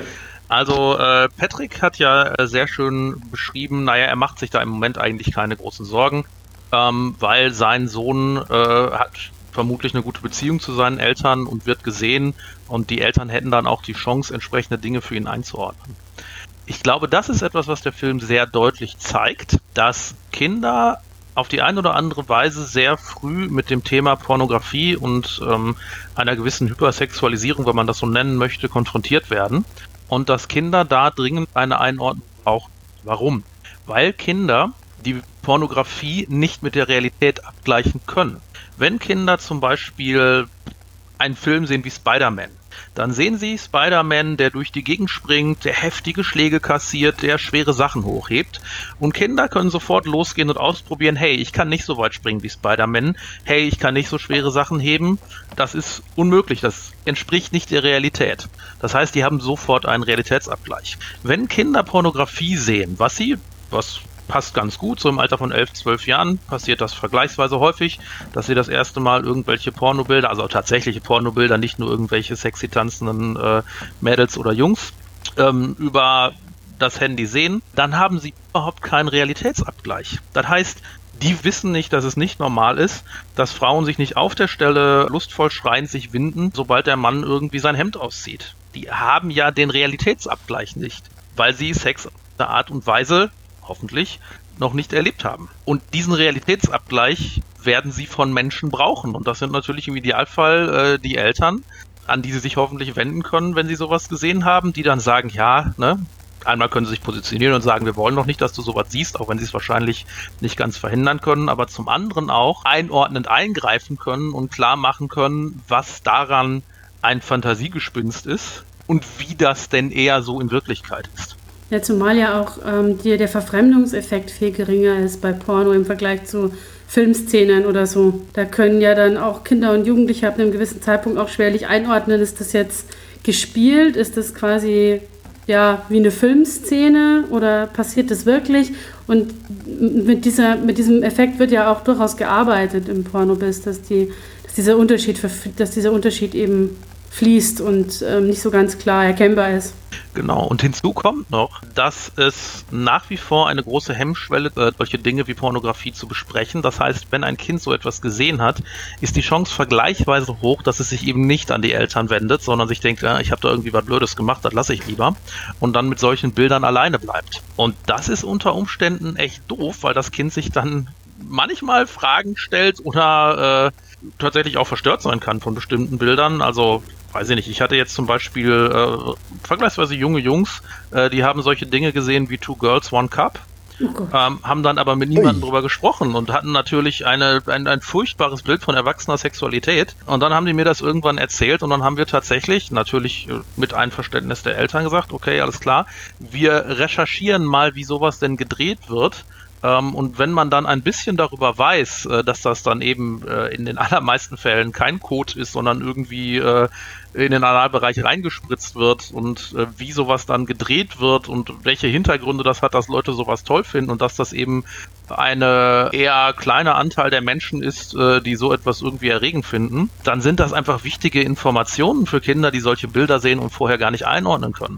Man muss sich eben auch trauen, über sowas zu sprechen und eine Sprache dafür haben bin ich froh, dass ich das nie gesehen habe. Ich habe es auch nie gesehen, aber ich bin so oh ja, seid aufgewachsen. Froh. Seid sehr, sehr froh. Ich weiß schon zu viel drüber, ohne das gesehen zu haben, um ehrlich zu sein. Ja, und es gibt durchaus auch viele Erwachsene, die sich dann noch tagelang vor ekeln oder das immer wieder irgendwie als Intrusion im Kopf haben und sich denken, oh, oh Gott. Ja, kann man sich vorstellen, was das unter Umständen bei Kindern aus ist. Kein Muss, dass das dann auch bei Kindern passiert, aber kann halt passieren. Ja. Okay, fertig? Marlene? Meinetwegen Marlene, sehr gerne. Okay, dann kommt nochmal meine Überleitung des Todes. dann kommen wir mal von Dingen, die für Kinder nicht geeignet sind, zu anderen Dingen, die für Kinder nicht geeignet sind. Nämlich Marlene lebt, den Roman, den der David geschrieben hat. Und ich erzähle ganz kurz, worum es geht, bringe auch schon mal so ein bisschen eine Kritik rein und dann erzählt der Lea ihre Kritik. Und dann bist du so traurig, David, dass du vielleicht trotzdem noch was sagen kannst zu unserer Kritik. Sehr schön, dann lasst uns mal loslegen. Also, die große deutsche Schauspielerin Marlene Dietrich, die eigentlich ja im Jahr 1992 verstorben ist, erwacht als junge Frau im Jahr 2078, also das Jahr, wo Shadowrun spielt. Und wie kann das denn sein? Weil die ist ja schon tot. Viel Zeit bleibt ihr nicht, um sich dieser Frage zu stellen, denn alsbald wird sie von einem magisch begabten Troll namens Hemingway entführt. Oder besser gesagt gerettet, denn eigentlich ist Marlene die Shadowrunnerin Maria, deren Gedanken und Aussehen an Marlene Dietrich angepasst wurden, damit sie in einem Hightech-Bordell für Filmnerds arbeiten kann. Während Marlene also nun versucht, sich in dieser für sie neuartigen Cyberpunk-Welt mit Magie und Hightech zurechtzufinden, versucht ihre Lebenspartnerin wieder zur in Marlene noch schlummernden Maria vorzudringen, während Hemingway seine ganz eigenen Pläne verfolgt. Und dann ist da eigentlich noch der Konzern MCT, der in Marias Umwandlung in Marlene ganz schön viel Geld investiert hat und sie deshalb natürlich wiederhaben will, um sie sexuell auszubeuten. Und diese Wiederbeschaffung soll der aufstiegswillige Nachwuchsmanager Tokugawa Soji übernehmen, dessen Hauptqualifikation aber eigentlich daraus besteht, dass er die Tochter eines Vorstandsmitglieds geehelicht hat. Tja, und dieser Tokugawa ist das Highlight der Geschichte, denn hier beweist du, David, dass ein guter Antagonist problemlos einen ganzen Roman tragen kann. Denn während die Marlene-Kapitel halt typisches Neuling muss sich in einer fremden Welt zurechtfinden, Standardgeschichtskram sind, rocken Tokugawas skrupellose Rückholungsversuche so richtig. Gerade auch, weil man sich als Leserin äh, die ganze Zeit fragt, ob man in einer vergleichbaren Situation nicht absolut genauso handeln würde. Dabei ist er aber kein skrupelloser Bösewicht, sondern er hat eine nachvollziehbare Persönlichkeit, die zerrissen ist von einem inneren Konflikt des Aufwachsens in zwei verschiedenen Kulturkreisen. Und ich mutmaße jetzt einfach mal, und da kannst du mir gleich zustimmen oder auch widersprechen, dass sich das gerade deshalb auch so glaubwürdig liest, weil es eine Own-Voices-Figur ist. Ähm, ich habe dieses Buch, 360 Seiten, wirklich super schnell verschlungen, aber ganz ohne Kritik komme ich jetzt nicht aus, denn einerseits waren die wenigen Kampfszenen ein bisschen hektisch, meiner Meinung nach, und dann gibt es da noch eine Sexszene, über die reden wir gleich noch. Die fand ich nicht ganz so nachvollziehbar. Andererseits, äh, das ist vielleicht der größte Kritikpunkt, stellst du dir bei dem Roman selbst ein Bein, denn die wirklich geilen Kapitel mit Tokugawa, die kommen alle in der ersten Hälfte vor, also zum großen Teil zumindest. Und danach ist die Messlatte so hoch, dass die Marlene-Kapitel immer noch gut sind, aber ein bisschen drunter fliegen. Also nicht falsch verstehen, ich fand es wirklich gut, sonst hätte ich in meiner Rezension im Nerds gegen Stefan.de Blog nicht 88% gegeben, aber der Antagonist überstrahlt hier einfach alles.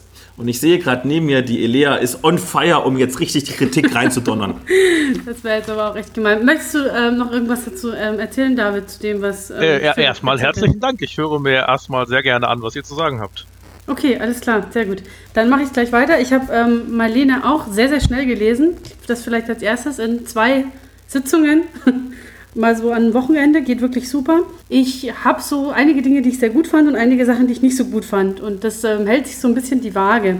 Insgesamt ähm, ist es aber definitiv ein absolut lesenswertes Buch. Also das mal, äh, trotz aller Kritik, die gleich kommt, mal vorweg, ist teilweise Motzen auf hohem Niveau. Also was mir sehr gut gefallen hat, ist tatsächlich, die Idee ist einfach irrsinnig originell und witzig. Also auf die Idee zu, du musst nachher mal erzählen, wie du auf die Idee gekommen bist, ausgerechnet äh, Marlene Dietrich zur, zur Heldin deines Shadowrun-Romans zu machen. Das finde ich schon extrem abgefahren, aber cool. Die Setting-Beschreibung ist sehr gelungen, man findet sich sehr schnell rein. Es ist auch einsteigerfreundlich, eben wie Philipp schon sagte, man erlebt ja zusammen mit Marlene, man erkundet gemeinsam mit ihr quasi die sechste Welt und wenn man jetzt so gar keine Ahnung von Shadowrun hat, dann glaube ich, ist es, wird man ganz gut an der Hand genommen und da so reingeführt ins Setting. Hat auch mir gut getan. Ich bin zwar Shadowrun-affin schon sehr lange, aber ich bin 30 Jahre in der Vergangenheit, nämlich noch in den 2050ern und hatte deswegen auch von vielen Neuerungen nicht so wirklich viel Ahnung. Das fand ich aber gut, weil, wie gesagt, hat sich sehr, sehr gut angenehm gelesen. Ansonsten ist das Buch ja schon deswegen lesenswert, weil es eine sehr schöne antifaschistische Grundbotschaft hat die sich äh, wunderbar in Cyberpunk-Genre einfügt. Es gibt so ein paar Marlene-Zitate, die wollte ich mir dann mal irgendwie über den Schreibtisch hängen. Das muss ich vielleicht nochmal tun. Und was ich auch schön fand, ist, dass die Welt, da werden wir später vielleicht auch noch mal kurz drüber reden, auch so divers gestaltet ist, wie man es erwarten würde von ähm, einer Cyberpunk-Realität irgendwie Ende des 21. Jahrhunderts. Vor allem, weil du dich auch so ein bisschen auf Sprachentwicklung und Slang und so weiter ähm, da auch so ein bisschen damit beschäftigt hast. Das fand ich cool. Es ist spannend bis zum Schluss. Und ich habe ähm, jetzt so als alter Shadowrun Häse, Hase, Häsin, auch ein paar Cameo-Auftritte von Persönlichkeiten der sechsten Welt sehr gefeiert. Also ich muss gestehen, ich habe in meiner bisherigen Laufbahn als Shadowrunnerin noch nie Lovewire getroffen. Es war eine Ehre, ihn kennenzulernen. Und mein persönliches Highlight ähm, war tatsächlich ein winzig kleines, ein winzig kleines Side-Note, nämlich dass in Hemingways Bücherregal Eran stand. Ich spiele nämlich gerade die Harlequin-Kampagne. Jetzt kommt meine Kritik und das ist jetzt als Psychologin total doof, dass ich die ganzen guten Sachen vorher verbraten habe, jetzt das Negative kommt. Man sollte ja immer abwechseln, das habe ich jetzt verkackt. Naja. Insgesamt hatte ich so ein bisschen Probleme mit dem Pacing. Das, also Philipp hat gemeint, ihm hat das super, also er hat diesen Kontrast ganz super gefunden. Ich persönlich hatte ein bisschen das Gefühl, dass manche Szenen zu lang waren, andere wieder zu glatt liefen. Also es war irgendwie nach von dem, wie ich es mir gewünscht hätte, genauso, also teilweise einfach nicht so, dass es für mich gepasst hat. Auch was so die Informationen zum Beispiel über Marlenes Vergangenheit angeht. Mir ist klar, dass das für viele interessant ist, sicherlich. Mir war es manchmal ein bisschen zu viel, weil ich mir dachte, Marlene weiß ja, wer sie ist. Warum erzählt sie es uns? Das war so ein bisschen, vielleicht auch so ein bisschen die Autorinnen-Ebene, die da dazukommt. Ich fand es insgesamt ein bisschen zu palpig. Also es war mir teilweise ein bisschen zu drüber. Da hätte mir ein bisschen mehr Subtilität gefallen. Also gerade zum Beispiel, du hast Tokugawa erwähnt als, als Antagonisten. Ich fand ähm, ihn und seine Verstrickungen innerhalb der Firma fast ein bisschen too much. Das hätte mir ein bisschen, da hätte mir ein bisschen weniger, glaube ich, ganz gut gefallen. Und das ging mir bei vielen Szenen so, dass ich dachte, die Idee ist gut, aber ich hätte das gerne ein bisschen smoother gehabt. Und ich hatte auch, glaube ich, das ganz große Problem, dass ich mich bis zum Schluss, und ich will jetzt hier nicht spoilern, deswegen versuche ich mich jetzt hier so vage wie möglich auszudrücken, ich habe bis zum Schluss eher mit Yves als mit Marlene mitgefiebert. Und das hat Marlene nicht gut getan, ähm, was so meine persönliche Identifikation anging. Und es gab witzigerweise, ich bin überhaupt kein Mensch, der ähm, anfällig ist für Trigger oder irgend sowas. Zum Glück, ich mag es auch gerne düster und dreckig. Aber Philipp, der mich ja vielleicht ein bisschen kennt, darf mal raten. Es gibt genau eine Szene in diesem Buch, die ich richtig hart schwer erträglich zu lesen fand. Du darfst jetzt raten, welche. Na, die, die ich am besten fand, nämlich die Ghoul-Verhandlung. Ja, nicht ganz. Nein, vorher das? Der, der Vorspann bis dahin. Der, der Vorspann der Ghoul-Verhandlungen. Ja, ich weiß genau, was. Deswegen habe ich dir geschrieben, Triggerwarnung. Weil die Menschen dick waren oder woran lag es? Ja, es war schon richtig. Also das Fettshaming fand ich schon echt unangenehm. Ja. Das ist tatsächlich auch eins der wenigen Themen, mit denen ich ganz schwer umgehen kann, tatsächlich. Ähm, und ich hatte, und das würde mich, glaube ich, nicht stören, wenn ich das Gefühl hätte, die Szene wäre wahnsinnig wichtig oder notwendig gewesen. Sie kam mir aber nicht so notwendig vor im Gesamtzusammenhang. Deswegen, also ich glaube, ich hätte jetzt nicht das Gefühl gehabt, dass mir was verloren geht, wenn die nicht da gewesen wäre. Im Gegenteil, ich glaube, es hätte mir ein bisschen was gegeben, wenn sie nicht da gewesen wäre. So, jetzt habe ich genug gemeckert. Ich fand, das war mein Lieblingskapitel. Du bist so ein Arsch. so, äh, Patrick. Ja. Ich bin sehr gespannt. Das ist das ist gerade wie im literarischen Quartett, oder, David? ja, ich, ich finde es total super. Ich freue mich gerade grandios äh, tatsächlich.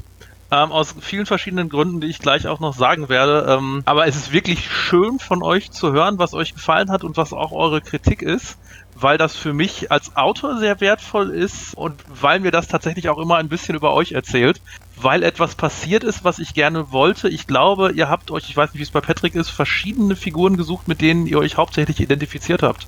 Mhm. Äh, und das finde ich sehr schön, wenn das gelingt. Das ist gut, ne? Das, das kann ich nachvollziehen. Ja, Patrick. Also ich bin da so eine, so eine Mischung aus, äh, aus euch beiden, aus Philipp und Elea. Ich habe ähnliche Kritikpunkte, ich habe ähnliche Sachen, die ich gut fand und weiß nicht, vielleicht fange ich einfach mal an. Ja, ich verstehe das, dass Tokugawa das Ganze überschattet. Ich fand ihn sehr gut geschrieben, muss ich sagen. Und äh, ja, ich fand auch, dass äh, Marlene ein bisschen abstinkt. Und ich weiß auch nicht, äh, ich, ich habe auch eher mit Eve mitgefiebert. Und ich fand Marlene an, an einigen Stellen sogar äh, unsympathisch. An, an wenigen, äh, wo sie so richtig unsympathisch war, aber ich äh, konnte nachvollziehen, dass sie natürlich äh, gerne weiterleben würde, äh, wollen würde, äh, in ihrem neuen Körper, den sie dann hatte. Aber grundsätzlich war auch nicht sie meine Identifikationsfigur in diesem Roman. Ich habe äh, also ähnliche Sachen, wie Ilea auch gesagt hat, die inklusive Sprache fand ich klasse. Mir ist das aufgefallen, dass je nachdem wer angesprochen war, entweder mit Mensch oder Metamensch oder auch mit Geist statt Mann gearbeitet wurde. Also wenn es um Geister ging, dass dann halt ne, der Geist statt Mann benutzt wurde. Das fand ich ziemlich gut. Die Diversität, weibliche Hauptperson, Queerness, braucht man glaube ich alles nicht sagen. Die verschiedenen Ethnien, die dabei sind, nicht übersetzte Sprache, die drin war. Ich musste teilweise googeln, weil da irgendwelche äh, Sachen drin standen, wo ich nicht wusste, was da gesagt wird, aber ich das wissen wollte. Das war ziemlich gut. Ähm, es ist zwei meiner Leidenschaften äh, vereint. Äh, es ist ähm, äh, der Rhein-Ruhr-Plex, das ist so meine geheime Passion in Shadowrun, das ist ziemlich geil. Neben Hannover, äh, wo ich herkomme. Und äh, Drachen. Ich mag Drachen. Und äh, die Drachen hier sind extrem gut geschrieben, weil sie eben nicht als Deus Ex Machina benutzt werden, sondern sie einfach da sind und auch als die Power dargestellt werden, die sie in der Welt sein müssen. Und dass sie sich eben nicht mit jedem kleinen Pups abgeben müssen, wenn sie das nicht wirklich wollen. Ja, das sind so meine Positivbeispiele. Ich habe das Ding ist super geschrieben von Anfang bis Ende. Manchmal hatte ich auch das Pacing-Problem, dass manche Sachen zu schnell fertig waren, andere Sachen dafür zu lang waren. Und nein, das ist nicht so eine ähm, Autorenbrille, ähm, äh, Elea. Die Exposition war an manchen Stellen sehr stark. Nicht nur, dass äh, Marlene sich da ausgetan hat, sondern auch, dass die Charaktere sich über MMVV und Vitas. Ja, das habe ich übersprungen tatsächlich. Die Seiten habe ich alle überblättert. Ja, ich weiß, was Vitas ist. Erzähl ja, weiter. Genau, der hat vor allem, die, die Charaktere sind ja in Gedanken durchgegangen. Was ist denn jetzt MMVV? Und wenn ich zweieinhalb Seiten über MMVV und dann noch Vitas lesen muss, das hätte weniger getan. Also da hätten auch zwei Absätze gereicht. Ja, menschlich, metamenschlicher Vampirvirus. Menschen benehmen sich so wie die äh, Figuren aus den Romanen, die wir jetzt kennen. Und Vitas ist so ähnlich wie die Pest, hat die halbe Weltbevölkerung umgenatzt okay. Aber das war ein bisschen zu lang. Das fand ich auch. Es war auch das, was mir am meisten aufgefallen ist in der Stelle.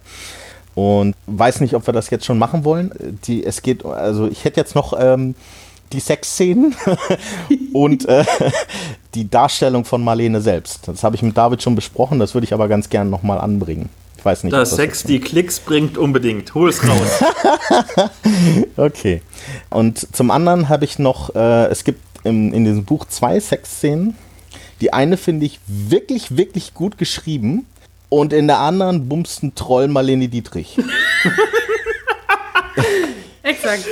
Äh, die war nicht, nicht, also nicht vom Verhältnis her, das glaube ich ist nicht das Problem. Was ich ein Problem damit hatte, war, dass sie zu schnell in diese Situation reingesprungen ist, ohne dass es für mich nachvollziehbar war. Ich weiß nicht, ob Marlene Dietrich wirklich so war. Ich weiß nur, dass mir das in dem Moment viel zu schnell ging. Das war einfach von, ja, du hast mich gerettet, äh, okay, dann popp ich dich jetzt halt. Ja, ja, Man kennt ja Marlene auch im Buch zu dem, also das ist ja relativ am Anfang, man kennt Marlene ja. ja auch noch nicht sehr lange. Also die Figur Marlene auch innerhalb des Buchs, unabhängig davon, was man über die reale historische Person weiß. Genau. Und ich äh. möchte nochmal betonen, dass das anatomisch Der Typ ist drei Meter groß. Ja, und ich wiederhole das auch gerne nochmal. Ich habe das, glaube ich, auf Twitter schon geschrieben. Du hast noch nicht alle Pornos im Internet geguckt. Das passt. Ich würde jetzt sagen, es mit passt nicht immer ohne Gleitcreme, aber es passt. Eben, wollte ich sagen, mit etwas, nach, mit etwas Arbeit vielleicht und mit Equipment, aber nicht einfach so. Nee, nicht einfach so, da gebe ich dir recht. Oder Hemingway hat echt schlechte Karten gehabt bei der Verlosung. Oder gute, je nachdem.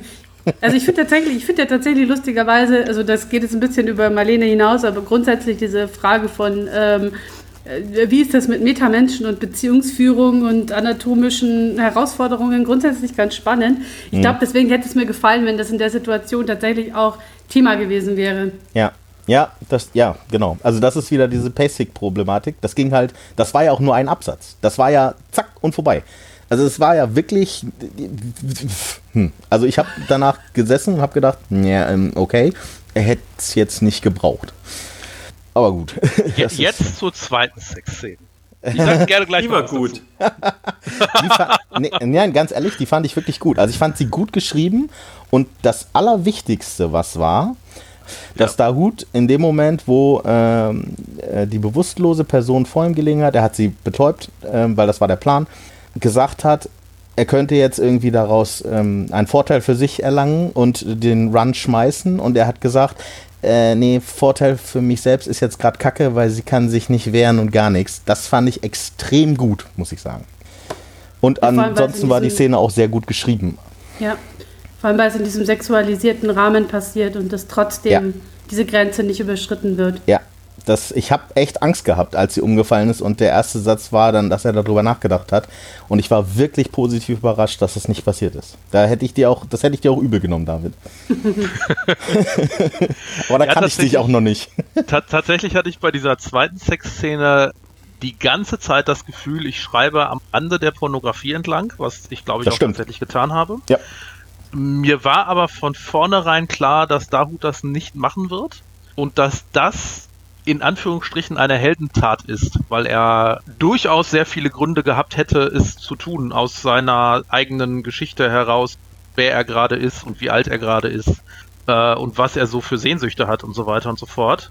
Ähm, aber eben trotzdem diese Grenze einhält, weil absolut klar ist, er ist die Art Mann, die sich auch wirklich wie ein Mann verhalten und sagen, nee, an dem Punkt bin ich kontrolliert und über die Grenze will ich nicht gehen.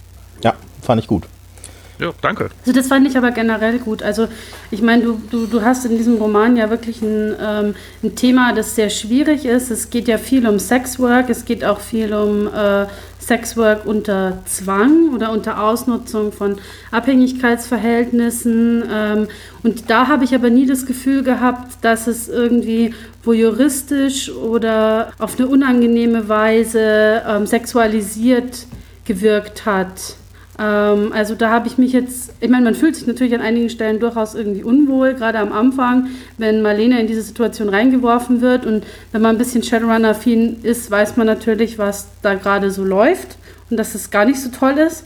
Aber es geht nie über diese Grenze hinaus und da war ich ganz dankbar. Ich glaube, da wäre ich auch schwer mitgegangen. Ja, das war mir tatsächlich auch wichtig, das so zu machen. Und danke, dass ihr mir zurückmeldet, das ist gelungen.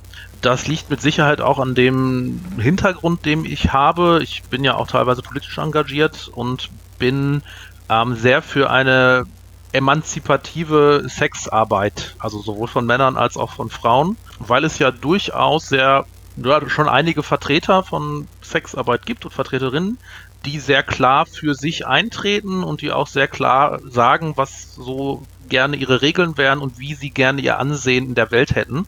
Ja, und deswegen denke ich oder bin fest davon überzeugt, dass SexarbeiterInnen auf gleichem Augenlevel zu behandeln sind. Und so habe ich versucht, das Buch zu schreiben, dass es eben gleichwertige Menschen mit gleichwertigen Berufen sind. Ja, und eben nicht so von oben herab darauf zu gucken. Das finde ich das sehr oft ist. Gut gelungen. Also es ist wie gesagt schwierig, weil es sich eben ja bei Marlene in so einem ähm, sehr in so einem grau bis nicht mehr, nicht mehr wirklich grau Milieu bewegt mit Mafia und so weiter und organisiertes Verbrechen. Aber wie gesagt, ich hatte jetzt nie irgendwie das Gefühl, dass da sexuelle Gewalt irgendwie auf eine Art und Weise dargestellt wird, die, weiß nicht, erotisch sein soll oder so. Also das hatte ich nicht das Gefühl. Und man muss ja auch ganz klar sagen, diese Bunraku Puppen, also sprich diese, diese Menschen, die an ähm, umgemodelt werden und dann eine künstliche Persona eingebaut kriegen, die machen das in der Regel nicht freiwillig. Auch genau, der Spender-Host Maria war ja aus einem gescheiterten Shadowrun akquiriert und äh, das war nur so semi-gut, glaube ich, das, und nur so halb äh, freiwillig, sage ich jetzt mal. Also das ist auch schon, ich finde das auch ähm, da muss man vorsichtig sein, weil das ist halt schon sehr übergriffig, was da passiert. Wenn, ne, bis hin zu, halt, das ist nicht übergriffig, das ist halt einfach ganz klar. Ja, fällt, das stimmt. Das was ich immer wieder spannend finde, ist, dass diese Art von Übergriffigkeit ähm, in Romanen in Filmen so kritisch bewertet wird, wenn sie dargestellt wird, während zum Beispiel Mord und Totschlag überhaupt gar kein Problem ist. Egal, ob es irgendwie positiv dargestellt wird, der Held schlägt alle tot oder die Heldin schlägt alle tot, äh, oder negativ dargestellt wird, der Bösewicht schlägt alle tot. Also es scheint um dieses Thema Sexualität ein viel größeres Tabu und eine viel größere Aufregung zu geben als um das Thema Mord. Das, das finde ich immer wieder faszinierend, dass das so ist, weil persönlich finde ich, dass ein sexueller Übergriff eine sehr, sehr schlimme Sache ist. Aber Mord ist um einiges schlimmer, weil danach ist ein Mensch tot. Und trotzdem wird diese sexuelle Übergriffigkeit als viel schlimmer bewertet. Was ich nachvollziehen kann, weil es auch sehr schlimm ist, das will ich nicht kleinreden. Aber ich, ich finde diese unterschiedliche Bewertung sehr spannend, weil in dem Roman sterben ja auch unglaublich viele Menschen. Ich glaube, und das, das ist bisher tatsächlich noch keinem Kritiker, und natürlich habe ich schon mehrere Kritiken gehört, dankenswerterweise, hat irgendwie gesagt, das ist ein Problem, dass da Menschen sterben.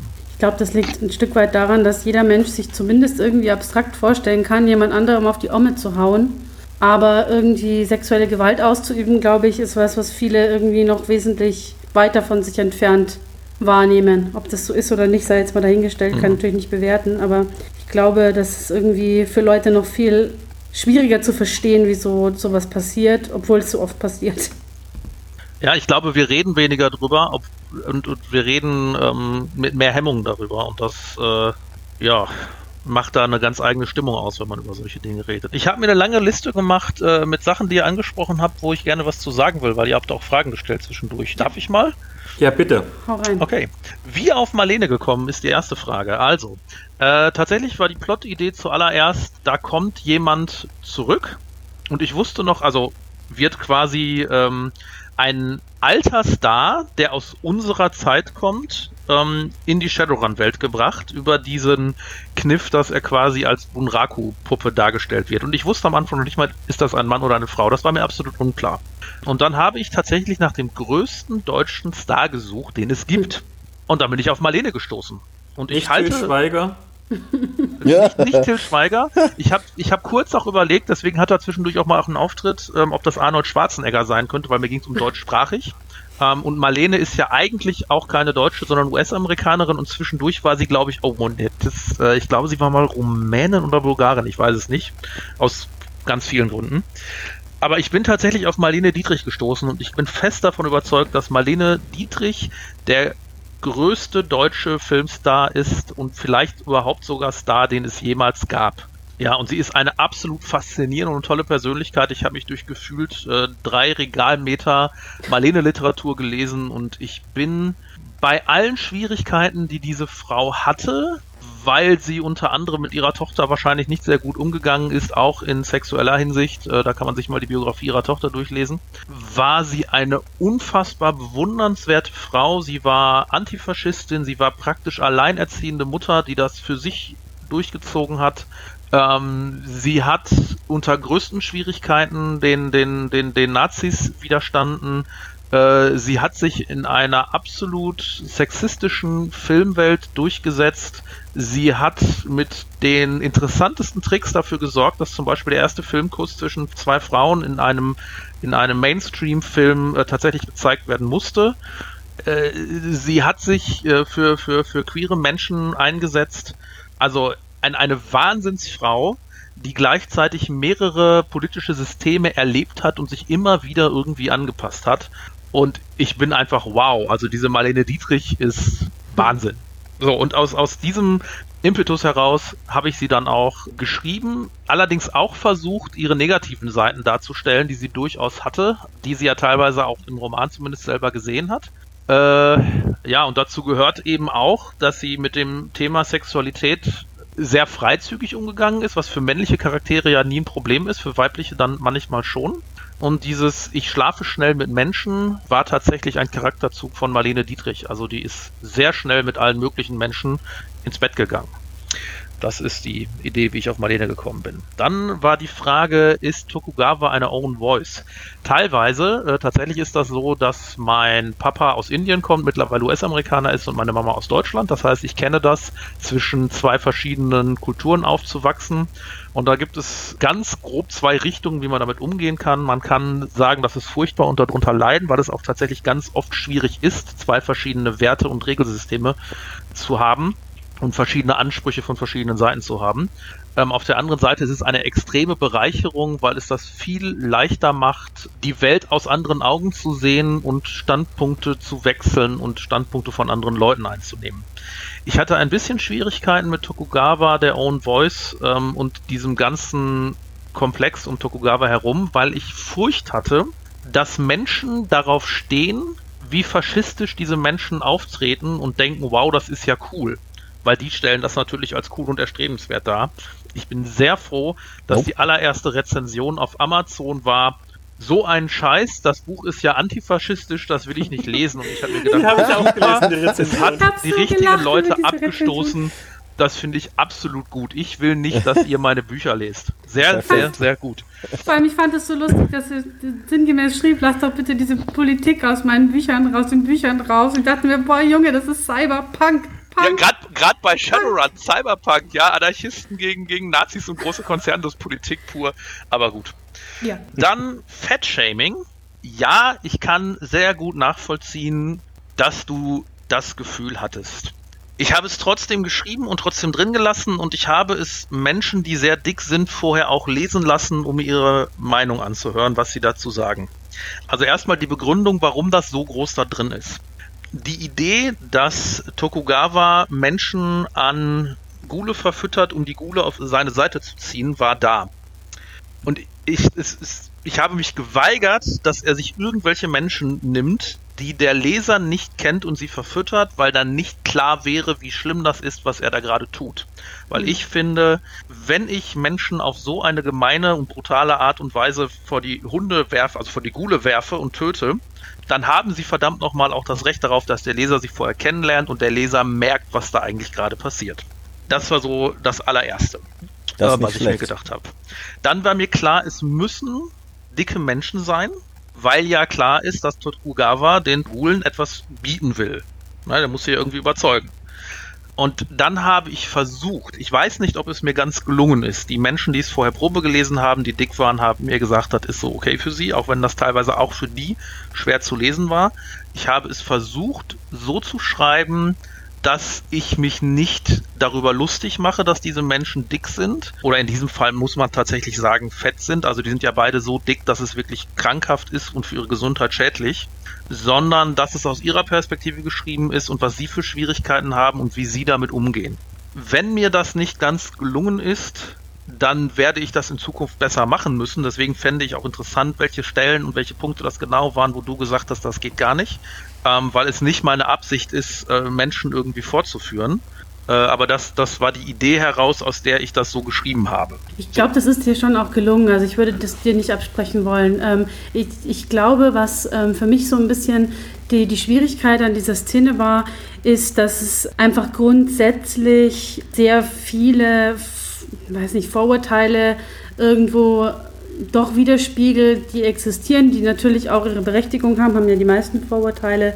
Und ja, und auch so dieses, ich hatte tatsächlich ein bisschen das Gefühl, und dass die eben jetzt nur gezeigt werden, um Mitleid zu erzeugen. Und das ist, glaube ich, auch ein bisschen deine Idee gewesen, zu sagen, ich verheize hier nicht einfach irgendwelche Figuren. Ähm, ihr sollt schon auch ein bisschen merken, wer da dahinter steckt. Aber auf mich wirkte das eben so ein bisschen gewollt. Also, ja, das stimmt. Äh, eben, und das, dass es dann eben auch noch dicke Leute sind und dass das Dicksein auch noch eine Rolle spielt, ähm, während dem Ganzen rum, also während sonst einfach ähm, sehr selten einfach mal dicke Leute vorkommen, die einfach dick sind, ohne dass es eine Rolle spielt. Das ist halt immer so ein bisschen diese Gratwanderung. Mhm. Also das ist halt dieses typische Repräsentationsproblem, das es ja ganz oft gibt, wenn du eine bestimmte Gruppe hast, dass die dann einfach häufig auf diese Eigenschaft irgendwo reduziert werden. Und in dem Fall war es ja prädestiniert, weil die wurden ja wirklich nur ausgesucht, weil sie dick waren. Ja, das stimmt. Also das ist ja wirklich faktisch so. Das, das gebe ich zu und das ist so, ja. Eben, von daher konntest du jetzt in der Situation auch nicht wirklich raus, weil das war ja schon so angelegt. Ja. Patrick.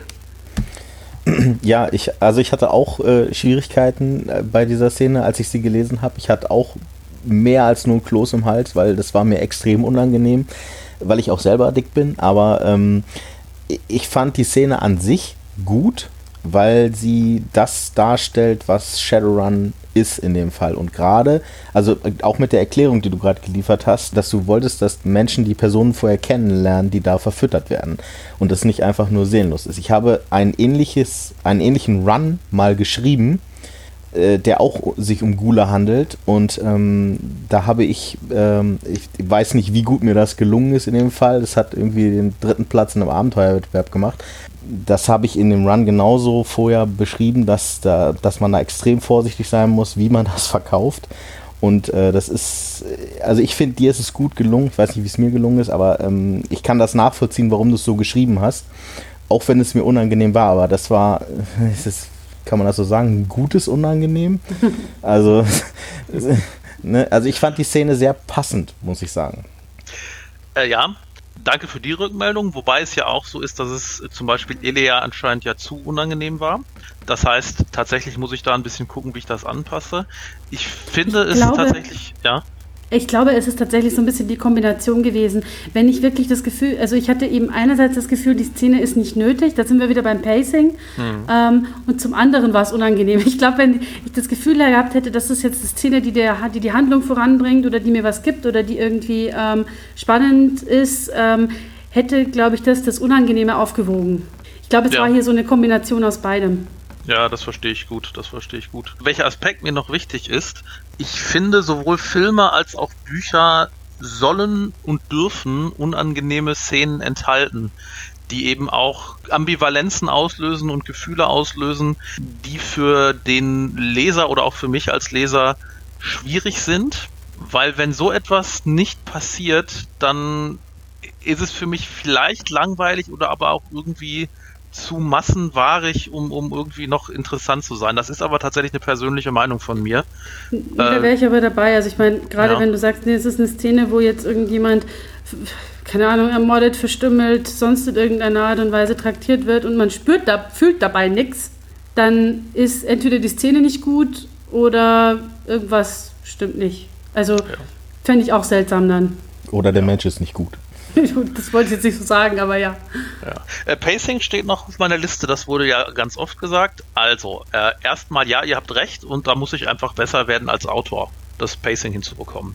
Äh, ich hoffe, dass ich die Chance habe, das äh, in meinem Leben auch noch zu machen weil Pacing ist eine wichtige Sache und ich merke, also ich habe ja schon, das ist ja der zweite ganze Roman, den ich geschrieben habe. Äh, vorher habe ich meistens Kurzgeschichten und, und für Rollenspiele geschrieben.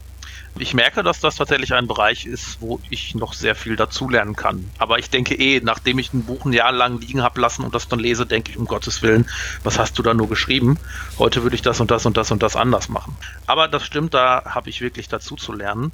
Eines der Schwierigkeiten für mich war, das Buch war auf 600.000 Zeichen angelegt und ich hätte das auch in 600.000 Zeichen schreiben sollen. Jetzt hat das knapp 800.000 und zwischendurch dachte ich, oh Scheiße, das werden über eine Million Zeichen. Also 1,2, 1,4 Millionen, weil ich absolut unterschätzt habe, wie, wie groß diese Charaktere werden.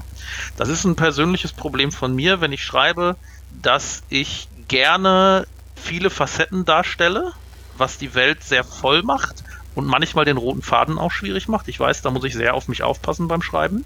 Aber das hat bei Marlene Lebt tatsächlich das Problem ausgelöst, dass ich irgendwann da saß und mir war klar, ach du Scheiße, ganz viel von dem, was du geplant hast, geht nicht. Und dann musste ich tatsächlich umplanen, was ein sehr schwieriger schreiberischer Prozess war, wofür ich tatsächlich auch mehrere Monate gebraucht habe, mir zu überlegen, wie mache ich das. Ich glaube, dass es den Roman am Ende besser gemacht hat, dass er kürzer geworden ist.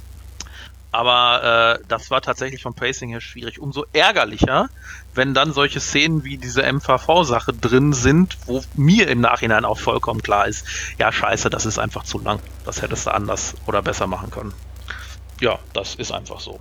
Äh, dann habe ich hier noch Marlene unsympathisch stehen. Äh, ja, Marlene sollte sowohl sympathisch als auch unsympathisch sein.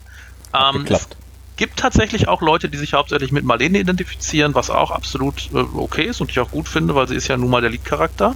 Das ist interessanterweise eine Kritik, die ich schon aus meinem ersten Roman Ivans Weg kenne, dass Leute gesagt haben, da sind Charaktere so unsympathisch oder so heruntergekommen, dass ich es kaum lesen konnte. Äh, also immer, immer so äh, Kapitel- oder Abschnittsweise war das dann schwierig. Die Kritik habe ich teilweise auch von Testlesern bekommen, auch in größerer Zahl, so dass ich darauf vorbereitet war und mich gezielt dazu entschieden habe, ich lasse das so drin, weil ja, es gibt ja nun mal auch unsympathische Menschen auf der Welt und ich habe festgestellt, dass es Leser gibt, die sich auch mit diesen unsympathischen Charakteren identifizieren und die gar nicht unsympathisch finden, was ich echt spannend finde. Und das, deswegen lasse ich das gerne drin, weil ich möchte da gerne Ambivalenzen drin haben. Das ist auch Und völlig gut. Dann ist die große Sache mit Marlene bumst den Troll. Also halt, ihr habt gesagt, der Troll bumst Marlene. Ich würde sagen, Marlene bumst den Troll. Weil tatsächlich ist es ja Marlene, die da relativ klar die Initiative ergreift. Das hat zwei Gründe. Und da ist einmal ein Spoiler mit drin, also wer den nicht hören will, die nächsten 30, 40 Sekunden vielleicht überspringen. Erster Grund, Marlene war, wie aus der, den Schriftwerken über sie hervorgeht, tatsächlich so, dass sie unglaublich schnell mit Menschen geschlafen hat, weil sie Nähe oder Zweisamkeit in jeglicher Form ganz oft mit Sex gleichgesetzt hat. Das war für sie so aus ganz vielen Gründen. Und deswegen ist das oft passiert in ihrem Leben und deswegen ist es da auch sehr schnell passiert. Der zweite Grund ist, und es freut mich, dass Elea das aufgefallen ist, wieso passt das? Der Grund ist folgender. Maria ist mit Hemingway fremdgegangen. Also Maria ist ihrer Eve fremdgegangen mit Hemingway. Äh, und da findet man im Roman mehrere Hinweise drauf, ohne dass das jemals ganz klar gesagt wird. Und ganz am Ende des Romans, Spoiler, Spoiler, Spoiler, überspringen, streicht sich Marlene einmal über ihren Bauch. Was für manche Leute haben es gesehen, viele nicht, ein Hinweis darauf sein kann, dass Marlene schwanger ist. Und vermutlich wird sie das von Hemingway sein und man kann sehen, dass das vielleicht in der nicht allzu fernen Zukunft gewisse Problematiken aufwirft. Alter, du hast mich gerade gespoilert. Das habe ich noch nicht bemerkt, dass das existiert. Ja, es, es gibt Leute, die haben es gemerkt, es gibt viele, die haben es nicht gemerkt. Ich Das hatte das cool. vermutet tatsächlich. Also das mit der Schwangerschaft habe ich auch nicht gerafft, aber ich hatte das mit der Affäre vermutet. Sehr das gut. habe ich auch, das habe ich auch Genau. vermutet. Und, das, und tatsächlich ist das eingebaut. Also ich habe mir überlegt, passt das, passt das nicht. Und ich habe eingebaut, es passt von der Schwanzgröße her, weil sie hatten halt vorher schon Sex und es ist ja letztendlich Marias Körper, der zwar Ja. modifiziert ist, aber ne, so. Wie wir ja am Anfang gehört haben, sind die Schamlippen ja noch, ne? genau. Das ist auch so eine Oh. Stelle, die ist nicht so geil. Oh, das ist interessant. Patrick, kannst du dazu was sagen? Diese Stelle mit den Schamlippen? Ja, ich, keine Ahnung, ich fand das komisch beim Lesen. Ich, das Problem ist, da brauche ich jetzt hm, Eleas Rat als Autorin und Frau. Würde eine Autorin das so schreiben? Das ist total lustig, weil als ich die Szene geschrieben habe, habe ich mir gedacht, kannst du das jetzt bringen, das posten auf Twitter und schreiben, so funktioniert das nicht, liebe Männer, und ich habe es nicht gemacht. Nee, das meinte ich nicht. Ich meinte am Anfang, also das, sorry, wir sind jetzt gesprungen im Thema. Ganz am Nein, Anfang. nein, nein, ich weiß schon, was du meinst, aber es ging mir genau tatsächlich so. um, diesen, um, um diese Darstellungsform. Okay. Ich mir dachte, ich hätte wäre nie auf die Idee gekommen, Ja, danke. dass ich einen weiblichen Charakter einführe, indem sie ihre Brüste und ihre Danke, Schamlippen danke, danke, anschaut. danke, danke, danke, danke, danke. David, da hast du schwarz auf Frau. Ja, okay. ähm, das äh, finde ich absolut gerechtfertigt, dass ihr das sagt. Das ist aber einer der wenigen Punkte, die ich tatsächlich verteidigen will, auch wenn ich ihn vielleicht gar nicht verteidigen kann. Ähm, also erstmal guckt sie sich ja ihren ganzen Körper an. Und nicht nur die Brüste und die Schamlippen. Das möchte ich hier mal ganz deutlich sagen. Ja? Das ist nicht so, dass sie nur auf diese beiden Körperteile guckt. Und ich glaube nicht, dass das irgendwie besonders ausgewalzt ist, dass sie darauf guckt. Sie guckt sich tatsächlich ihren ganzen Körper an, um festzustellen, was ist hier los. Und die Szene, wo sie feststellt, meine Backenzähne äh, sind da, ist tatsächlich länger und bedeutsamer, weil Marlene Dietrich sich in ihrem wirklichen Leben die Backenzähne ziehen lassen, damit ihr Gesicht ein bisschen schmaler ist und ihr stellt sie fest, oh, die sind da, trotzdem ist das Gesicht schmal, irgendwie komisch. Das hätte aber auch gereicht. Ja, das andere habe ich, also gerade das mit dem Schamlippen, habe ich mehrmals überdacht beim Schreiben, lasse ich das drin, weil ich dachte mir, scheiße, möglicherweise musst du diesen Roman auch mal vorlesen und du wirst immer über diese Stelle stolpern und innerlich ein bisschen rot werden. Wieso habe ich das drin gelassen? Mehrere Gründe. Erster Grund, in Ivans Weg taucht am Anfang ein nackter Mann auf. Jetzt könnte man mir vorwerfen, ich fange immer mit nackten Menschen an, kann sein, werden wir sehen, wie das bei meinem nächsten Roman ist. Und auch da ist beschrieben, dass sein Geschlechtsteil ziemlich eingeschrumpelt ist, weil es halt kalt. Und dann dachte ich mir, naja, wenn ich über die Geschlechtsteile von Männern schreibe, warum zur Hölle soll ich nicht über die Geschlechtsteile von Frauen schreiben? Das war das Erste. Dann war mir klar, also nein, es war mir nicht klar, aber ich habe relativ viel darüber gelesen, wie wenig viele Frauen ihre Genitalien kennen, weil das eben auch ein größeres Tabuthema ist als männliche Genitalien. Und ich glaube, das weiß ich aber nicht, weil da war aus äh, Gründen keine Literatur drüber zu kriegen, wie äh, Marlene Dietrich mit ihren Genitalien umgegangen ist. Aber da sie die Frau war, die sie war, denke ich, dass sie da ziemlich locker und offen mit umgegangen ist, zumindest im Privatbereich. Und ich dachte mir, meine Fresse, was ist denn das Problem? Über Schamlippen zu sprechen. Also weil ich das auch bei mir gemerkt habe, dass ich es viel schwieriger fand zu schreiben, die Frau guckt sich ihre Schamlippen an, als das Geschlecht des, des, des Mannes ist irgendwie, oder der Penis des Mannes ist irgendwie eingeschrumpelt. Also da scheint es ein Tabu zu geben in unserer Gesellschaft, die diesen Bereich stärker tabuisieren, als den Bereich Penis vom Mann. Und deswegen habe ich das mit Absicht drin gelassen. Ob das klug war oder nicht, das kann ich tatsächlich nicht sagen, weil es war mir auch unklar, als ich es drin gelassen habe. Der, der Vorteil so. ist, ich habe das Zitat ja gerade hier. Ja. Und weil ich es in meiner Review drin habe. Und es gibt einen Unterschied zwischen äh, das Genital ist eingeschrumpelt, weil es kalt ist und mhm. Marlene betrachtet ihre Schamlippen, berührte sie. Eine fast 90-jährige Frau sollte verdammt noch mal wissen, wie ihre Schamlippen aussahen. Als ich das gelesen habe, das war so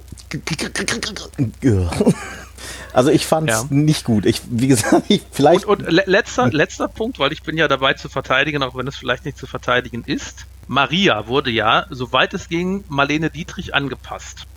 Äh, und zu den meisten Details gab es ja Daten. Ich glaube, dass es zu diesem Detail keine Daten gab. Da kann, pflichte ich dir bei. Das ist wahrscheinlich ja. nicht so. Demnach schwierig, das so anzupassen, dass Marlene Dietrich sich daran erinnert, wie es aussah wenn man irgendwie nachvollziehen kann, was ich damit meine. Ja, ja, schon klar. Das finde ich noch das, das schlagendste Argument. Die anderen dass, Argumente dass, es, dass es da noch keinen Gipsabdruck gab davon? Jetzt habe ich hier große Schweigen ausgelöst, das wollte ich gar nicht. Wollen wir noch mit irgendwas Positivem enden, oder? Also, ich muss sagen, ich würde gerne sagen nochmal, äh, das, das Buch war sehr geil. Ich habe seit Jahren keine Bücher mehr gelesen, sondern nur gehört, weil ich äh, mich nicht darüber gebracht habe äh, zu lesen. Und das war das erste und seitdem auch wieder das letzte Buch, was ich in den letzten zehn Jahren physisch und innerhalb von zwei Tagen gelesen habe. Das ist, kannst du dir ganz oben anpinnen. Das ist ein sehr großes Kompliment von mir. Ganz, ganz herzlichen Dank. Und es war tatsächlich auch für mich, es war mein erster Shadowrun-Roman, den ich gelesen habe. Aber ich war danach echt motiviert, nochmal weiter zu gucken, was noch so da ist. Also, also lest auf jeden Fall die anderen Shadowrun, äh, Shadowrun-Romane. Ich finde, die sind äh, vergleichsweise von der Qualität zu den amerikanischen alle besser als die meisten amerikanischen. Vielleicht liegt das aber auch an meinen Lesevorlieben, das weiß ich nicht. Und wenn ihr mir eine riesige Freude machen wollt, lest auch noch Ivans Weg, den ersten, und sagt was dazu. Da habe ich auch sehr gemischte Kritiken zu bekommen. Wobei die meisten meinten, der Schreibstil sei echt gut. Aber die Inhalte waren teilweise sehr umstritten, was auch gut ist, dass die Inhalte teilweise sehr umstritten Okay. Den habe ich noch als PDF. Den gab es irgendwann von Pegasus mal umsonst. Muss ich mal reingucken. Für umsonst, oh Mann. Meinen haben sie irgendwann mal rausgehauen. Ja, kann sein, weiß ich nicht. Jetzt sind wir schon ja. über der Zeit drüber, die die, Lese, äh, die, die Hörerinnen und Hörer abgestimmt haben, wie lange eine Podcast-Folge sein soll. Und wir haben nicht mal mit Shadowrun angefangen. Wir kommen jetzt eigentlich erstmal zum Hauptthema. Aber ich meine, wer kann, der kann. Wer hat, der hat. Und lasst uns doch mal ganz basic anfangen, vielleicht mit ganz, ganz wenigen Worten. Erstmal, es ist ja ein Cyberpunk-Setting. Was ist denn Cyberpunk überhaupt? Und dann tun wir uns so ganz langsam zum Hauptthema vorkämpfen. Oh je, wem stellst du diese Frage? Der, der sich zuerst meldet. Du hast dich gemeldet, David. also, erstmal gibt es ja tatsächlich einen großen Streit darüber, ob Shadowrun überhaupt Cyberpunk ist oder Urban Fantasy weil Shadowrun ja im Gegensatz zu vielen anderen Cyberpunk-Stoffen äh, Magie, Elfen, Zwerge und so weiter und so fort drin hat. Deswegen gibt es viele Leute, die auch gut begründen können, eher eigentlich ist es eher Urban Fantasy. Für mich ist es eher Cyberpunk. Warum?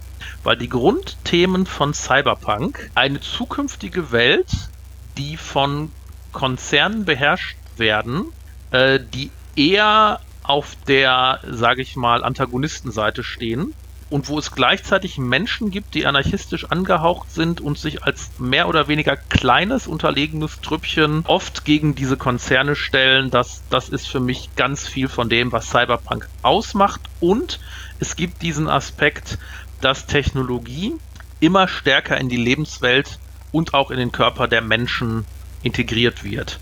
Und deswegen ist es für mich sehr klar Cyberpunk. Ja, ja, ich würde noch ergänzen, dass ähm, Shadowrun halt auch von der Optik und ähm, von der, ja, von der ganzen Darstellung dann natürlich auch sehr in die Cyberpunk-Richtung geht. Viel bunt, viel knallig, viel Chrom, viel Leuchtreklame, riesige Wolkenkratzer, Metropolen und so Pink weiter. Also. Genau, also rein ästhetisch auch schon sehr, sehr, sehr Cyberpunk und ähm, weniger Urban Fantasy, das ja auch gerne mal in so eine Gothic-Richtung eher schlägt. Oder Noir. Oder Noir, genau.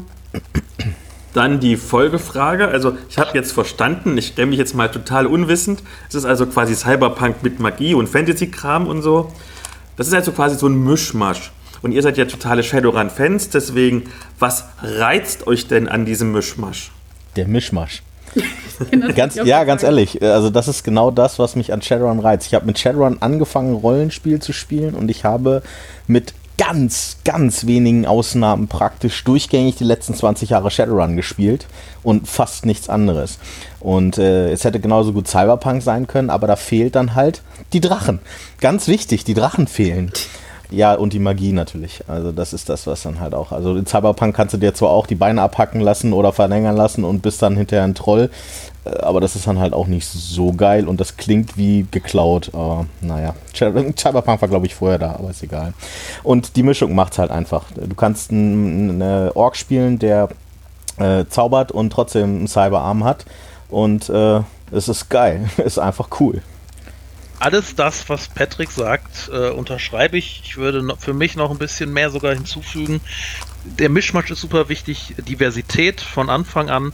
Also es gibt kein anderes System, wo Spieler sehr schnell anfangen, auch immer die Hautfarbe ihrer Charaktere mitzubeschreiben, auch wenn sie weiß ist, äh, weil es eben so viel Diversität gibt, dass es eben nicht klar ist, dass jemand einen Weißen spielt oder äh, man sagt auch ganz oft, das ist ein menschlicher weißer Runner oder irgendwie sowas. Das finde ich super, dass es das erzeugt.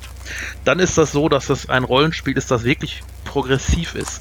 Ganz viele Rollenspiele, äh, vor allen Dingen Fantasy-Rollenspiele, die ich auch gerne spiele, sind von ihrem Grundansatz her sehr konservativ. Ja, also es gibt immer äh, Könige ähm, und es gibt immer relativ klare ähm, ähm, Rollen, die die Charaktere oder Helden zu spielen haben, die sich sehr an konservativen Werten orientieren.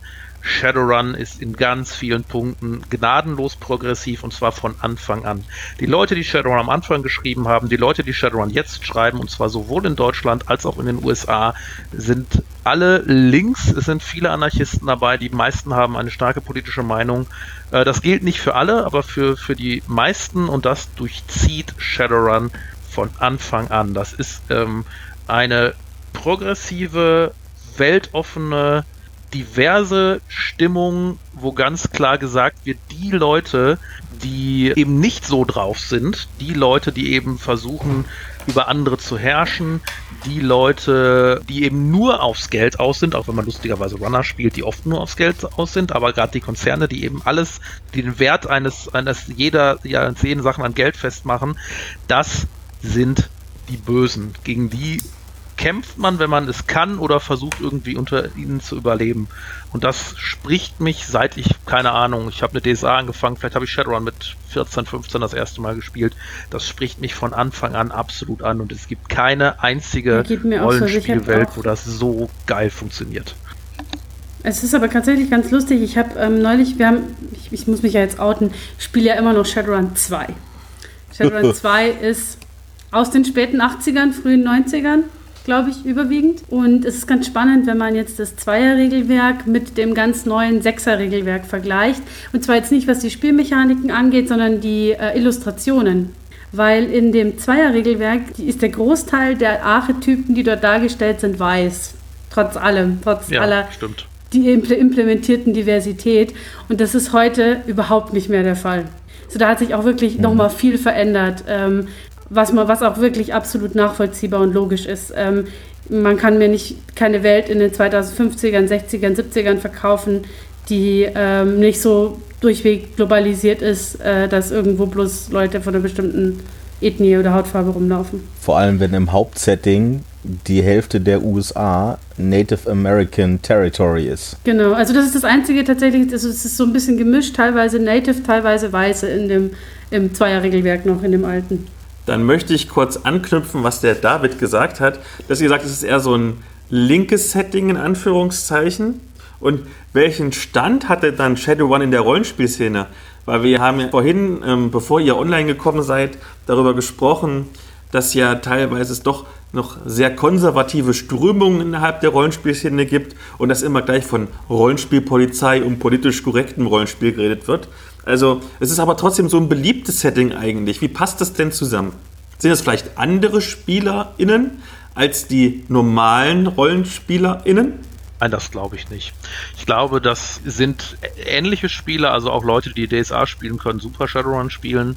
Ähm, das Ding ist ja, dass in dem Moment, wo ein Rollenspielprodukt verkauft ist und auf dem Tisch liegt, äh, gehört es nicht mehr den Autoren, sondern es gehört der Gruppe und die machen halt immer irgendwie ihr eigenes Ding daraus. Und natürlich kann man auch Shadowrun mit rein weißen Charakteren spielen, die irgendwie konservative Ansichten haben. Ist überhaupt gar kein Problem. Natürlich kann man das tun und das darf man auch tun.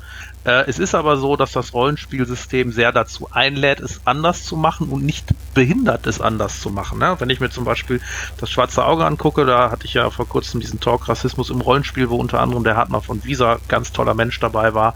Wenn du ein Rollenspielsystem hast, wo man nur dann einen farbigen spielen kann, wenn man irgendwie einen lustigen Dschungelbewohner, der durch die Gegend springt und irgendwie belächelt wird, darstellt, dann lädt das nicht besonders dazu ein, einen Menschen mit einer anderen Hautfarbe zu spielen. Während das bei Shadowrun absolute Normalität ist. Es ist auch irrelevant tatsächlich. Also während du bei DSA zum Beispiel unterschiedliche Punktwerte hast, je nachdem mit welchem mit dem Charakter, aus welchem Volk oder aus welcher Ethnie du startest, ist bei Shadowrun völlig egal. Ähm, äh. Da macht es einen Unterschied, ob du einen Elf oder einen Zwerg oder genau. einen Ork oder so spielst, aber es ist völlig wurscht, ob der Ork irgendwie ähm, kaukasisch weiß ist oder schwarz oder braune Haut hat oder was auch immer. Ist total egal von den Werten her, was ja auch logisch ist. Ja. Wo, wobei es bei Shadowrun auch noch den Rassismus aufgrund der Hautfarbe gab, äh, gibt, was bei Shadowrun aber auch so ist. Ich weiß nicht genau, auf welcher Edition, ich glaube sehr früh. Es kostet irgendwie 1000 Nuyen, also praktisch nichts, sein Geschlecht verändern zu lassen. Und das ist auch kein großes Thema mehr, ist jemand weiblich oder männlich. Ja, natürlich gibt oder es diese. Noch. Oder genau, oder, oder divers oder sonst was. Ja, also ist irgendjemand irgendwie im Spektrum von, äh, von, von Geschlechtlichkeit. Ist im Prinzip egal. Jeder kann eine Muskel spielen, Magier spielen, sonst was spielen. Ja, natürlich gibt es auch diese starken Klischee-Charaktere, also die, weiß ich nicht, heiße Blondine oder den, den, den starken Muskelmann oder weiß der Geier, die gibt es auch, aber es gibt eben auch alles andere. Und das gehört alles irgendwie mit zur Normalität. Also niemand, niemand in der Shadowrun-Welt äh, wäre großartig verwundert, äh, einen, einen Mann mit langen Haaren und ihn geschminkt äh, zu treffen, der aber eben jetzt nicht schwul ist, sondern vielleicht auf Bäume steht. Das, das, das ist einfach kein großes Ding. Außer man trifft halt auf Nazis in Shadowrun. So. Ja, aber dann haut man denen auf die Fresse und dann ist Exakt. gut. Genau. Dann habe ich schon wieder die nächste Folgefrage. Das geht ja wie am Schnürchen hier. Cyberpunk ist ja generell eher so ein dystopisches Genre. Aber gerade was ihr jetzt so erzählt habt, was so die Diversität angeht, wie viel Utopie steckt denn im Shadowrun-Universum? Mittelmäßig. Hätte ich jetzt vorsichtig formuliert. Also äh, ich glaube nicht, dass das eine Zukunft ist, in die man sich rein wünschen würde. Also ich zumindest nicht. Äh, die ist mir äh, zu, also schlimm genug. Wir sind derzeit ja schon auf einem sehr guten Weg dahin. Und auch das gefällt mir gar nicht so gut. Und äh, wenn ich das weiterdenke und konsequent in die Shadowrun-Welt übertrage, ähm, nö, könnte ich mir bessere Zukunften vorstellen als das. Ja, ich. Hm, also ich, ich denke auch, das ist grundlegend als Dystopie ausgelegt, wobei, das muss man ganz klar sagen, ähm, dieses dystopische extrem stark gebrochen wird, als dass es da immer diese anarchistischen Charaktere gibt oder diese anarchistische Underground-Kultur, die eben mit aller Macht dagegen hält und tatsächlich das auch überlebt und übersteht und als cool dargestellt wird.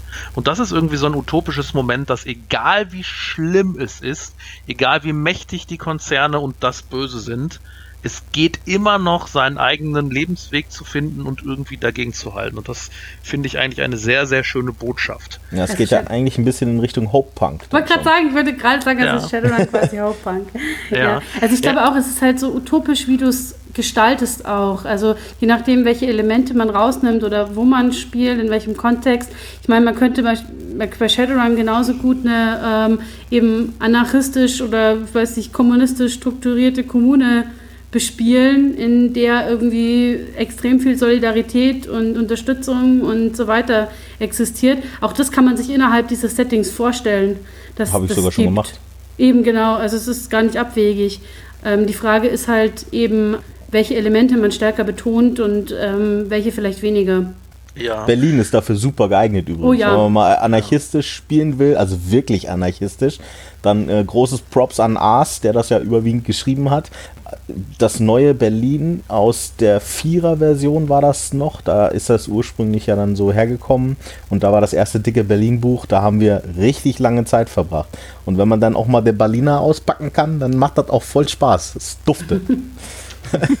Ja, ich finde es auch tatsächlich schön, wie viele Stimmungen Shadowrun zulässt. Ich mache da eine relativ einfache Aufteilung, die aber nicht alles abdeckt. Es gibt für mich so diesen Grim and Gritty Bereich, also der irgendwie sehr auf, auf Realismus aus ist und sehr auf, auf Härte und sehr auf das Schlechte in der Welt. Und dann gibt es diesen Fun and Witty Bereich, wo es darum geht, äh, da Spaß zu haben und, und ne? Ja, ihr könnt, ihr könnt nachvollziehen, was ich meine, glaube ich. Da gibt es sogar Begriffe für. Black Trenchcoat und Pink Mohawk. Genau. Das sind die beiden Begrifflichkeiten, die es im äh, Englischen dafür gibt, für, für Shadowrun, in den beiden Ausprägungen. Wobei ich finde, auch Pink Mohawk kann man Grim und Gritty spielen. Vielleicht sind das nochmal etwas andere, weiß Ja. ich nicht. Ja, keine Also da Ahnung, kann aber man, kann man spielen. Pink Mohawk ist halt das, ne? Genau. genau. das. Genau, genau. Das stimmt. Ja, und du hast natürlich auch noch diesen ganzen Bereich dazwischen. Und ähm, du kannst ja auch genremäßig in Shadowrun so ziemlich alles spielen, was man sich vorstellt. Vom äh, Krimi Noir über, ähm, keine Ahnung, Black Hawk Down, über ähm, typische eben Anarchismus oder Revolo Re Revolten-Szenarien bis hin zu Dogwagon. ja, fast High-Fantasy-mäßigen Zeugs, ähm, wenn es eben dann Richtung Drachen oder eben, wie gesagt, wir spielen die Harlequin-Kampagne ähm, oder haben sie gespielt, geht. Ähm, also es ist ja wirklich unglaublich breit und da ist für jeden, glaube ich, irgendwie was dabei. Da bin ich schon ein bisschen neidisch, dass du noch zwei spielst und die Harlequin-Kampagne spielen kannst. Ja, die hätte gut, ich ne? gern irgendwann mal gespielt, aber irgendwie sind wir nie zugekommen. Äh, ja, und das Lustige ist, dass man ja im Prinzip einen relativ kleinen Pool an verfügbaren Charakterarten hat. Ne? Es gibt die Muskeln, es gibt die Magier, es gibt die Leute, die irgendwie die Maschine machen, also die ganzen Fahrzeuge fahren, und es gibt die Leute, die in die Matrix gehen, und das war es im Prinzip schon. Auch Adepten sind irgendwie Muskeln. Aber durch die Varianz der Welt, großer Widerspruch, durch die Varianz der Welt bekommt man es trotzdem immer, immer wieder hin, komplett neue Charaktere und komplett ein neues Spiel zu bauen. Das ist toll. Das stimmt ja. Patrick ist ja jetzt schon so oft darauf eingegangen, dass es Drachen gibt in dieser Welt. Und Drachen sind auch so eine von den Sachen, wo ich als erstes dran denke, wenn ich an Shadowrun denke. Wo ich aber am allerschnellsten dran denke, ist tatsächlich, es heißt immer, dass die Regeln von Shadowrun so kompliziert sind. Wie sind denn diese Regeln und sind sie dann wirklich so kompliziert, wie alle sagen? Jupp. Ich spiele die Version 2, ja. ja. Okay, ja, sie sind gestreamlined worden seit zwei, aber sie sind nicht wirklich einfacher. Also ich weiß, dass sie haben ein Poolsystem mit W6. Mehr weiß ich nicht. Erklärt mir mal ganz kurz, wie es funktioniert. Ja, aber noch nicht in zwei. Das gibt's erst seit SR 4, glaube ich. Nee, das gab es in 2 schon auch. Ja, aber da hat das Poolsystem noch anders funktioniert. Ja, Also genau. Die Frage ist, welche Regeln willst du erklärt haben? Genau, ich glaube, wir sollten wahrscheinlich nicht unbedingt die Zweierregeln erklären, oder? Ist vielleicht besser, wir nehmen die aktuellen. Okay. Also ganz, ganz grundsätzlich, ähm, du hast ein Attribut, zum Beispiel Geschicklichkeit, meinetwegen auf 4. Du hast eine Fertigkeit, äh, meinetwegen eine Waffe abschießen, auch auf 4. Äh, dann zählst du die beiden Sachen zusammen, hast 8. Du würfelst 8 W6 und alle 5 und 6 sind Erfolge und jeder 1 und wenn es mehr als die Hälfte an Einsen gibt, ist es ein kritischer Patzer. That's it. Im Prinzip relativ einfach. Schwierig macht das eine unglaubliche Anzahl an Sonderregeln, wann was wie gewürfelt werden kann, wann irgendwas davon abgezogen oder dazugezählt wird und so weiter und so fort. Yeah. Und da wird es dann halt echt kompliziert. Ja, fairerweise, das haben sie von Version zu Version eigentlich versucht zu mitigieren. Das hat bloß nicht immer gut geklappt. In der 6er ist jetzt zum Beispiel so, dass es diese ganzen Boni und Mali eigentlich nicht mehr gibt, sondern es wird überwiegend über die Edge-Mechanik abgehandelt. Edge ist Gummipunktesystem, wie es aus diversen Rollenspielen bekannt ist. Äh, man hat einen bestimmten Pool an Punkten, den man ausgeben kann, um bestimmte Goodies zu haben. Und äh, wenn du einen Vorteil hast, zum Beispiel du stehst erhöht, wenn du einem in die Schnauze kicken willst, dann kriegst du halt einen Bonuspunkt auf diesen Gummipunkte-Pool. Oder halt, äh, es ist nebelig, dann gibt es halt einen Abzug oder derjenige, der eine schießt in den, äh, in den Nebel rein, der sieht den anderen besser, weil er Infrarotsicht hat oder was auch immer. Das wird halt alles über jetzt eine Mechanik abgehandelt. Was früher immer so plus eins, minus eins. Mhm. Und das hat, hat man sich schon mal an Windrichtungen und äh, hat man sich schon mal totgerechnet. Das, huh. Was ich trotzdem immer lese in, den, in der Recherche jetzt, ich habe so ein bisschen geguckt über Shadowrun, natürlich als Vorbereitung auf diese Folge.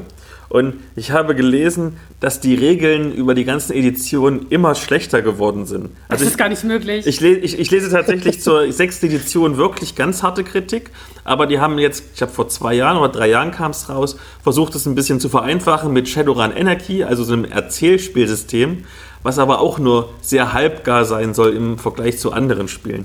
Und gerade ihr, die ja schon sehr lange teilweise spielt, wie sind denn eure Erfahrungen damit? Es kann gar nicht schlechter sein als V2, das ist einfach nicht möglich. Fairerweise muss ich sagen, wir sind auch bei vier stehen geblieben. Aber wir haben alles zumindest ausprobiert. Also wir haben die Fünfer ein Jahr lang gespielt und haben dann für uns festgestellt in der Gruppe, das passt nicht. Da haben sie nämlich eine neue Mechanik eingeführt. Die hat Erfolge limitiert. Und wenn du da sitzt und du hast einen Wurf mit, keine Ahnung, zwölf Würfeln und das sind alles Sechsen und dann sagt dir dein Limit, nee, du darfst nur sechs davon zählen, das ist antiklimaktisch und zwar gar nicht so wenig. Und deswegen haben wir fünf irgendwann ad acta gelegt, dann haben wir sechs irgendwann ausprobiert und mh, mm, das haben wir bisher aber erst zweimal gespielt. Dann kam Corona, yay! Und äh, deswegen kann ich da noch nicht so viel zu sagen. Die Edge-Mechanik ist okay ich kann aber noch nicht so viel dazu sagen. Wir haben es zwischendurch mal mit Fate gespielt. Das war auch nicht schlecht. Also jedenfalls fand ich das. Die anderen fanden das nicht so toll, weil es hat halt nicht die Regeln von Shadowrun gehabt. Aber gut, das kann ich auch nachvollziehen. Äh, ein bestimmtes System, da ist man dann dran geknüpft an die Regeln. Äh, die, äh, es gibt auch ganz viele, die können ja Aventurien nicht ohne DSA spielen, weil gehört halt dazu. Ja. Ist miteinander also, verknüpft. Also was die Regelsysteme angeht, ich kann es jetzt nur wiedergeben, was ich so gehört habe und was ich auch vom Juristen weiß, der die zumindest so teilweise gelesen hat. Wir spielen eben zwei und drei war quasi nur so eine Art großer Redcon von der zwei. Also eigentlich bloß so ein bisschen so ein Bugfix. Vier war dann deutlich anders, auch vom Lore, also vom Hintergrund her deutlich anders. Man hatte plötzlich viel mehr Möglichkeiten, keine Ahnung, also ich stelle es vielleicht jetzt übertrieben dar, aber so keine Ahnung, sechsarmige Vampirelfen zu spielen was in 2 und 3 noch überhaupt nicht ging. Und ich glaube, 5 war dann wiederum irgendwie so eine Art Bugfix von 4 und 6 ist jetzt wieder relativ viel neu. Jein. Also bei 4 war ein großer Sprung in der Zeit. Das Man war's hat einen Sprung dann, ja. gemacht von, 19, äh, von 2069 auf 2000, nee, von 65 auf 70 so. Also man hat einen Ingame 5 Jahressprung gemacht. Das hat man gemacht, um die Technik anzupassen an, mhm. an, den heutigen Stand, ja. weil in Shadowrun 3 bist du halt noch mit Handys rumgelaufen, die ein Kilo ja. gewogen haben. Zwei auch. Ja, das, ja, da hast du ja gesagt, das ist im Prinzip ja nur ein Bugfix. Deswegen, du genau. hast halt da die Technik, die ist ururalt, halt 80er Cyberpunk. Ja. Also wenn du dir Blade Runner anguckst, das ist quasi Shadowrun äh, von der Technik her. Und äh, ja, da, da haben sie dann halt den Bugfix gemacht und haben gesagt, halt fünf Jahre später war ein großer Matrix-Crash, also das Internet ist platt gewesen und äh, haben dann fünf Jahre später gesagt, hey, hier alles neu. Jetzt haben wir übrigens alles mit Augmented Reality. Ja, wenn mich etwas an Shadowrun frustriert, dann sind es die Regeln und ich spiele sehr gerne in Gruppen und mit Leuten, die die Regeln locker auslegen und beim Spielen sagen, oh meine Fresse, wir gucken das später nach und jetzt entscheiden wir das irgendwie auf die Schnelle. Meine Gruppe, mit der ich regelmäßig spiele, kann ein Lied davon singen, dass ich manchmal echt sauer werde, wenn mir Regeln im Weg rumstehen und ich das Gefühl habe, ich werde irgendwie von denen beschränkt, obwohl es gerade total blöd ist und gegen meinen gesunden Menschenverstand geht, dann werde ich echt fuchsig. Aber ich glaube, das ist bis zu einem gewissen Grad bei jedem Rollenspiel so. Ähm, ich finde, mir macht es unglaublich Spaß, bei Shadowrun einen Charakter zu bauen, weil es da sehr viele Möglichkeiten zu gibt. Zumindest in 5, 6 habe ich noch nicht gespielt, da können wir auch nach Corona zu. Und es ist ganz toll, dieses Regelsystem zu nutzen, einen Charakter zu bauen, weil man da sehr viel Feintuning machen kann, wenn man die Zeit dafür hat. Ähm, beim Spielen versuche ich dann zumindest als Spielleiter die Regeln möglichst zu umgehen, damit sie den Spielfluss nicht so stören. Ist halt blöd, wenn man gerade ein neues System lernen will. Also wenn du halt das Sechser lernen willst und dann fängst du schon an zu Hausregeln, bevor du überhaupt richtig drin bist, dann lernst du die Regeln nicht richtig und dann kannst du es eigentlich auch lassen. Ist halt schwierig. Deswegen, wie gesagt, wollte ich das irgendwann mit Fate machen, weil ich der Einzige war, der die Regeln gelesen hat. Und habe ich gesagt, so, wenn ich schon die Regeln lesen muss, dann sind es aber auch nur 300 Seiten und A5 und nicht 550 und A4, ne, so wie das SR5-Regelwerk, was das dickste bisher war. Ja. Ja, also was ich, ich finde auch tatsächlich den Charakterbau ein großer Vorteil. Selbst beim Zweier schon, ich nehme an, da hat sich noch viel getan ähm, danach. Aber was ich immer als großen Vorteil empfinde, ist, dass du extrem frei bist. Also es ist jetzt nicht wie bei DSA oder bei anderen ähnlichen Rollenspielen, dass man so ein ähm, Baukastensystem hat. Also ähm, man nimmt, keine Ahnung, den Straßenmuskel und packt da noch irgendwie die Erweit das, das Add-on drauf sondern man hat halt einfach eine Auswahl an Fertigkeiten und möglich Fähigkeiten, Attributen und so weiter, die man so zusammenstellen und konfigurieren kann, wie es einfach auf den Charakter passt. Und das finde ich einfach sehr angenehm und ähm, das gibt halt auch viele Freiheitsgrade eben bei der, bei der Erstellung der, der Charaktere. Ja, und man hat noch so sau viele Möglichkeiten, die zu modifizieren. Man kann sich äh, Technik ohne Ende einbauen, wenn genau, man das, das will. Es gibt Vorteile, Nachteile, es gibt äh, irgendwelche genetischen Veränderungen und weiß der Geier was, die dann alle auch noch unterschiedliche Effekte zueinander haben. Das ist wirklich schön gemacht. Ja, das ist halt bei zwei tatsächlich total ätzend, weil du ungefähr 3000 Bücher hast und in jedem Buch stehen wieder fünf Sachen drin, die vielleicht interessant sein könnten. Die muss man dann erstmal finden. Das hat sich ja. aber nicht verändert. okay. Nee, ohne Scheiß jetzt. Das hat sich nicht verändert. Ja, ich habe, muss, ja? Nein, sag erst du, Patrick. Ich habe die komplette Shadowrun 4 Bibliothek hier stehen und äh, die ganz hinten raus, die Bücher, die letzten, die haben dann immer so zwei neue Zaubersprüche, ne, drei neue Ausrüstungsgegenstände und das summiert sich dann auch irgendwann so auf. Ich, bei 5 war es ganz schlimm. Wie es bei 6 ist, weiß ich nicht, da war noch nicht wirklich viel draußen. Also falsch, ich habe aufgehört zu sammeln. Ich habe keinen Platz mehr. Und man hat dann einfach irgendwann so seine Lieblingsgimmicks, ähm, die man einfach immer nimmt. Ja. ja. Ich denke, das ist ein, ein Marketingproblem, das da ist äh, mit diesen Regeln, die über alle Bände verteilt sind, weil reine Fluff-Bände verkaufen sich vermutlich nicht so gut wie Bände, in denen auch ein bisschen harter Regeltext steht. Das stimmt. Und um das zu tun, packt man dann eben in Fluff-Bände auch noch ein bisschen Regeltext rein, weil dann einfach die Verkaufszahlen höher sind. Mhm. Die Verkaufszahlen müssen hoch sein, weil das ist eine Branche, wo vergleichsweise zu den 90ern wirklich wenig verkauft wird. Und wenn man halbwegs gute Produkte haben will, muss man Menschen dafür bezahlen, was sie da tun. Und das geht nur, indem man Verkaufszahlen äh, generiert. Also ja, ich, ich verstehe, es ist für mich auch nervig, wenn in ganz vielen Bänden Regeln drin sind. Aber ich kann die Verlage sehr gut verstehen, dass sie jeden Trick nutzen, um die Verkaufszahlen hochzubringen, damit sie weiterhin halbwegs qualitative Produkte rausgeben können.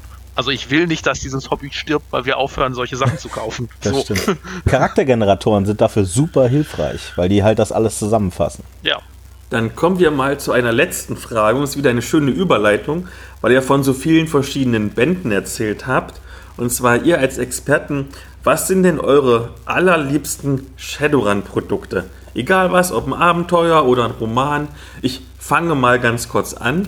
Was ich wirklich am allerliebsten mag, und ich habe es, glaube ich, sogar dreimal oder viermal durchgespielt, ist das Videospiel Shadowrun Returns. Es ist natürlich nicht so ein freies Rollenspiel, wie wenn du ein richtiges Rollenspiel spielst, sondern eher so schlauchförmig. Aber es war so für mich ein schöner Einstieg eigentlich in das Setting und ich hatte meine Freude dran. Wie ist es denn bei euch? Ich habe jetzt gerade überlegt, ich hätte, könnte jetzt natürlich tatsächlich die Harlequin-Kampagne sagen, weil mir die schon wirklich sehr gut gefallen hat. Aber ich glaube, ich nehme ein anderes Shadowrun-Abenteuer, auch so ein richtig gutes, altes Oldschool-Teil ähm, aus Edition 2, nämlich Queen Euphoria. Yeah! Das ist nämlich wirklich sehr geil. Das ist, glaube ich, das einzige Abenteuer überhaupt, das ich kenne, dessen Cover so massive Spoiler enthält. Und jetzt guck auf das Cover, guck auf das Cover. Wer ist da mehrmals drauf abgebildet? Bei Marlene? Queen of Foria? Tatsächlich Wer? nicht. Marlene Was weiß ich? Nein! Ja, Tatsache? Ja, mehrmals im Hintergrund. Okay. Die ganze Videowand ist voller Marlene Dietrich-Bilder. Alter, jetzt Das muss muss ich ich mir gleich los und an, meine, an meinen Schrank und das Buch rausholen. Ja, hol's raus, Das guck es dir an. Warte, ich guck mal. Das ist mir auch erst aufgefallen, nachdem ich diesen verdammten Roman fertig geschrieben habe. Aber auf dem Ist Cover ist Marlene Dietrich, ich glaube, weiß ich nicht, neunmal drauf oder so. Geil. Ja, aber wie gesagt, das ist auch das einzige Abenteuercover, das ich kenne, das, glaube ich, den massivsten Spoiler aller Zeiten enthält. Also Ja. es ist echt Ja. total unklug. Also unsere, unsere Spielleitung hat das Ding tatsächlich eingepackt in Papierdinger oder in andere Shadowrun-Bücher, damit man das Cover nicht sieht. ist total bescheuert. Dann, während Patrick noch unterwegs ist und das Buch sucht, David, wie ist bei dir? Also, natürlich abgesehen von äh, meinen eigenen Roman Ivans Weg Marlene lebt. Romantechnisch müsste ich ganz viele Sachen aufzählen, aber wirklich beeindruckt hat mich sehr am Anfang die erste Hälfte von Wechselbalg. Äh, Chris, Chris war das, oder Chris Kubasik war das, glaube ich, der das geschrieben hat. Grandios. Beschreibt, wie ein Junge sich in einen Troll verwandelt und was dann passiert mit ihm. Das ist wirklich fantastisch. Und von den Produkten her ist, glaube ich, das Deutschland in den Schatten 1 für mich eines der prägendsten Produkte gewesen. Ja, weil das das erste große Ding aus Deutschland war und weil es so ein fantastisches Cover hat mit Ja. äh, den Trollen, die auf dem Brandenburger Tor stehen und die Anarchieflagge hochhalten. Patrick, bist du wieder da? Ja, ich bin wieder da. Äh, Es äh, könnte Marlene sein, ja. Wow, oh Gott! Äh, Sie ist rothaarig auf dem Cover. So. Äh, und äh, Ich dachte, passt. Marlene wäre dein liebstes äh, äh, Shadowrun-Produkt und ich wollte gerade in Ohnmacht fallen. Verdammt nochmal. Nein. Äh, Marlene auf dem Cover von Queen of Warrior. Deswegen Ach bin so. ich ja weg gewesen. Ich verstehe. Äh, könnte sie sein. Es, äh, ist tatsächlich, es ist tatsächlich Marlene. Ich habe es nachgeprüft. Ähm, Okay. Das ist ganz interessant. Dieses Cover ist nicht von dem Menschen, der als Coverautor es äh, da geschrieben es steht. Das ist von jemand anderem. Ähm, und dieser andere hat dazu auch was gesagt und es ist Marlene Dietrich da vorne drauf. Es ist ein Filmstill aus von Marlene Dietrich. Sehr cool. Äh, nein, es ist tatsächlich, sorry, nicht Marlene lebt, was mein liebstes Shadowrun-Produkt ist. Mein liebstes Shadowrun-Produkt ist tatsächlich sind die Würfel. Ähm, Das finde ich gut. und zwar, erstens bin ich ja sowieso Würfel-Fan, weil Rollenspieler, da kommt man gar nicht drum rum, aber die, ähm, die Shadowrun-eigenen Würfel haben, und zwar speziell die von der vierten Edition, äh, die haben ja fünf und sechs äh, mit der Schlange drauf. Das heißt, man erkennt sofort, wann ein Erfolg ist. Und die haben eine Freifläche auf der 1, sodass man sofort sieht, was sind äh, Erfolge, was sind Nicht-Erfolge. Und ähm, ja, ansonsten das prägendste für mich war eigentlich Shadowrun 3, weil ich damit angefangen habe, das Shadowrun 3 Grundregelwerk. Das war so weit, dass ich das irgendwann auswendig kannte. Das war noch zu Schulzeiten. Lang, lang ist es her. da haben die Leute mich gefragt, auf welcher Seite was steht. Das war interessant. Jetzt habe ich doch noch eine letzte Frage, die mir gekommen ist gerade. Also es ist alles hier ganz spontan und nicht ganz so vorgeplant wie früher. Und zwar, es gibt ja, das weiß ich, äh, spezielle deutsche Bände für die ADL. Und ähm, wir haben zum Beispiel bei Xulu schon gemerkt, also Call of Xulu, dass es einen Unterschied gibt zwischen dem amerikanischen äh, Spielstil und dem deutschen Spielstil. Ähm, wie ist es denn bei Shadowrun? Wird es da anders gespielt als bei uns in Deutschland oder ist es vergleichsweise? Also ich weiß nicht, was die Spieler am Ende daraus machen, weil ich noch nie mit einer amerikanischen Runde gespielt habe und weiß auch nicht, ob es da einen Unterschied gibt. Es gibt einen großen Unterschied in den Romanen, finde ich, Das stimmt. ähm, weil viele amerikanische Romane sind sehr heroisch ausgelegt, während viele deutsche Romane eher, ich sag mal, sich um Normalleute drehen und nicht so heroisch sind. Ähm, das ist ein großer Unterschied. Ähm, und ich finde, es gibt einen sehr großen Unterschied in den Redaktionen. Ich finde, die deutsche Redaktion seit tatsächlich Jahrzehnten mit den verschiedenen Leuten, die da waren, sehr, sehr, sehr gut und sehr um Shadowrun bemüht. In den USA gab es da viel mehr Verwerfungen und viel mehr, ich sag mal, Wischiwaschi-Entscheidungen von meinem Empfinden her, ohne dabei zu sein. Und Setzungen vor allem, die für die anderen Märkte gelten, ohne sie mit den anderen Märkten abzusprechen.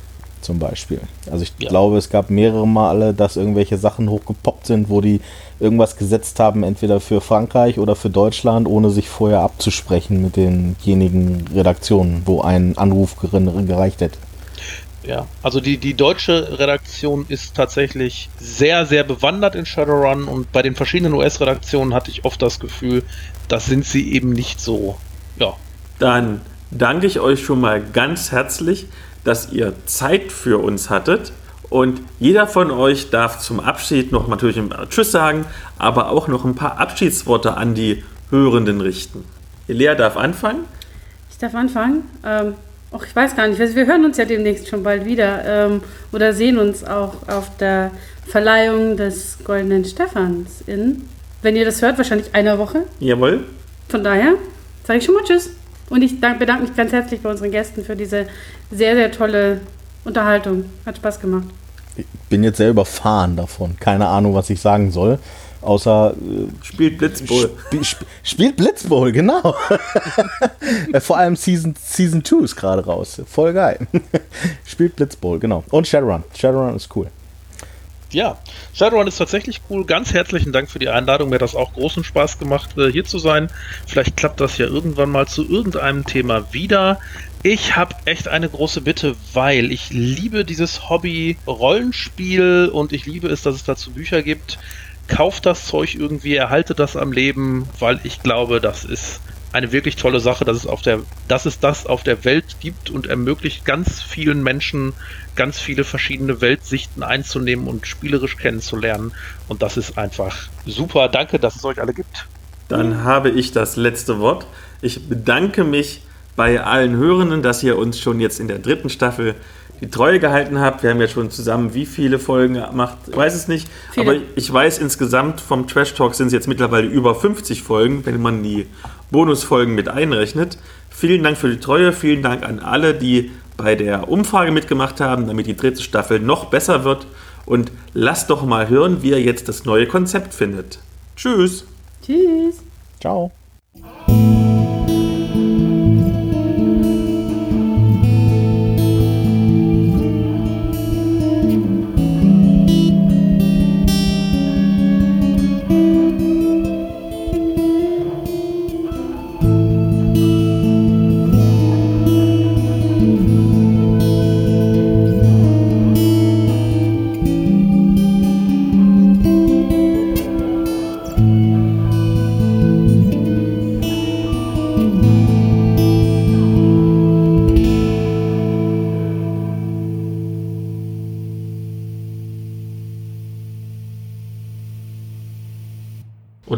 Askin Hayan Dogan. Ich hoffe, ich habe es falsch. Äh, ich habe es falsch.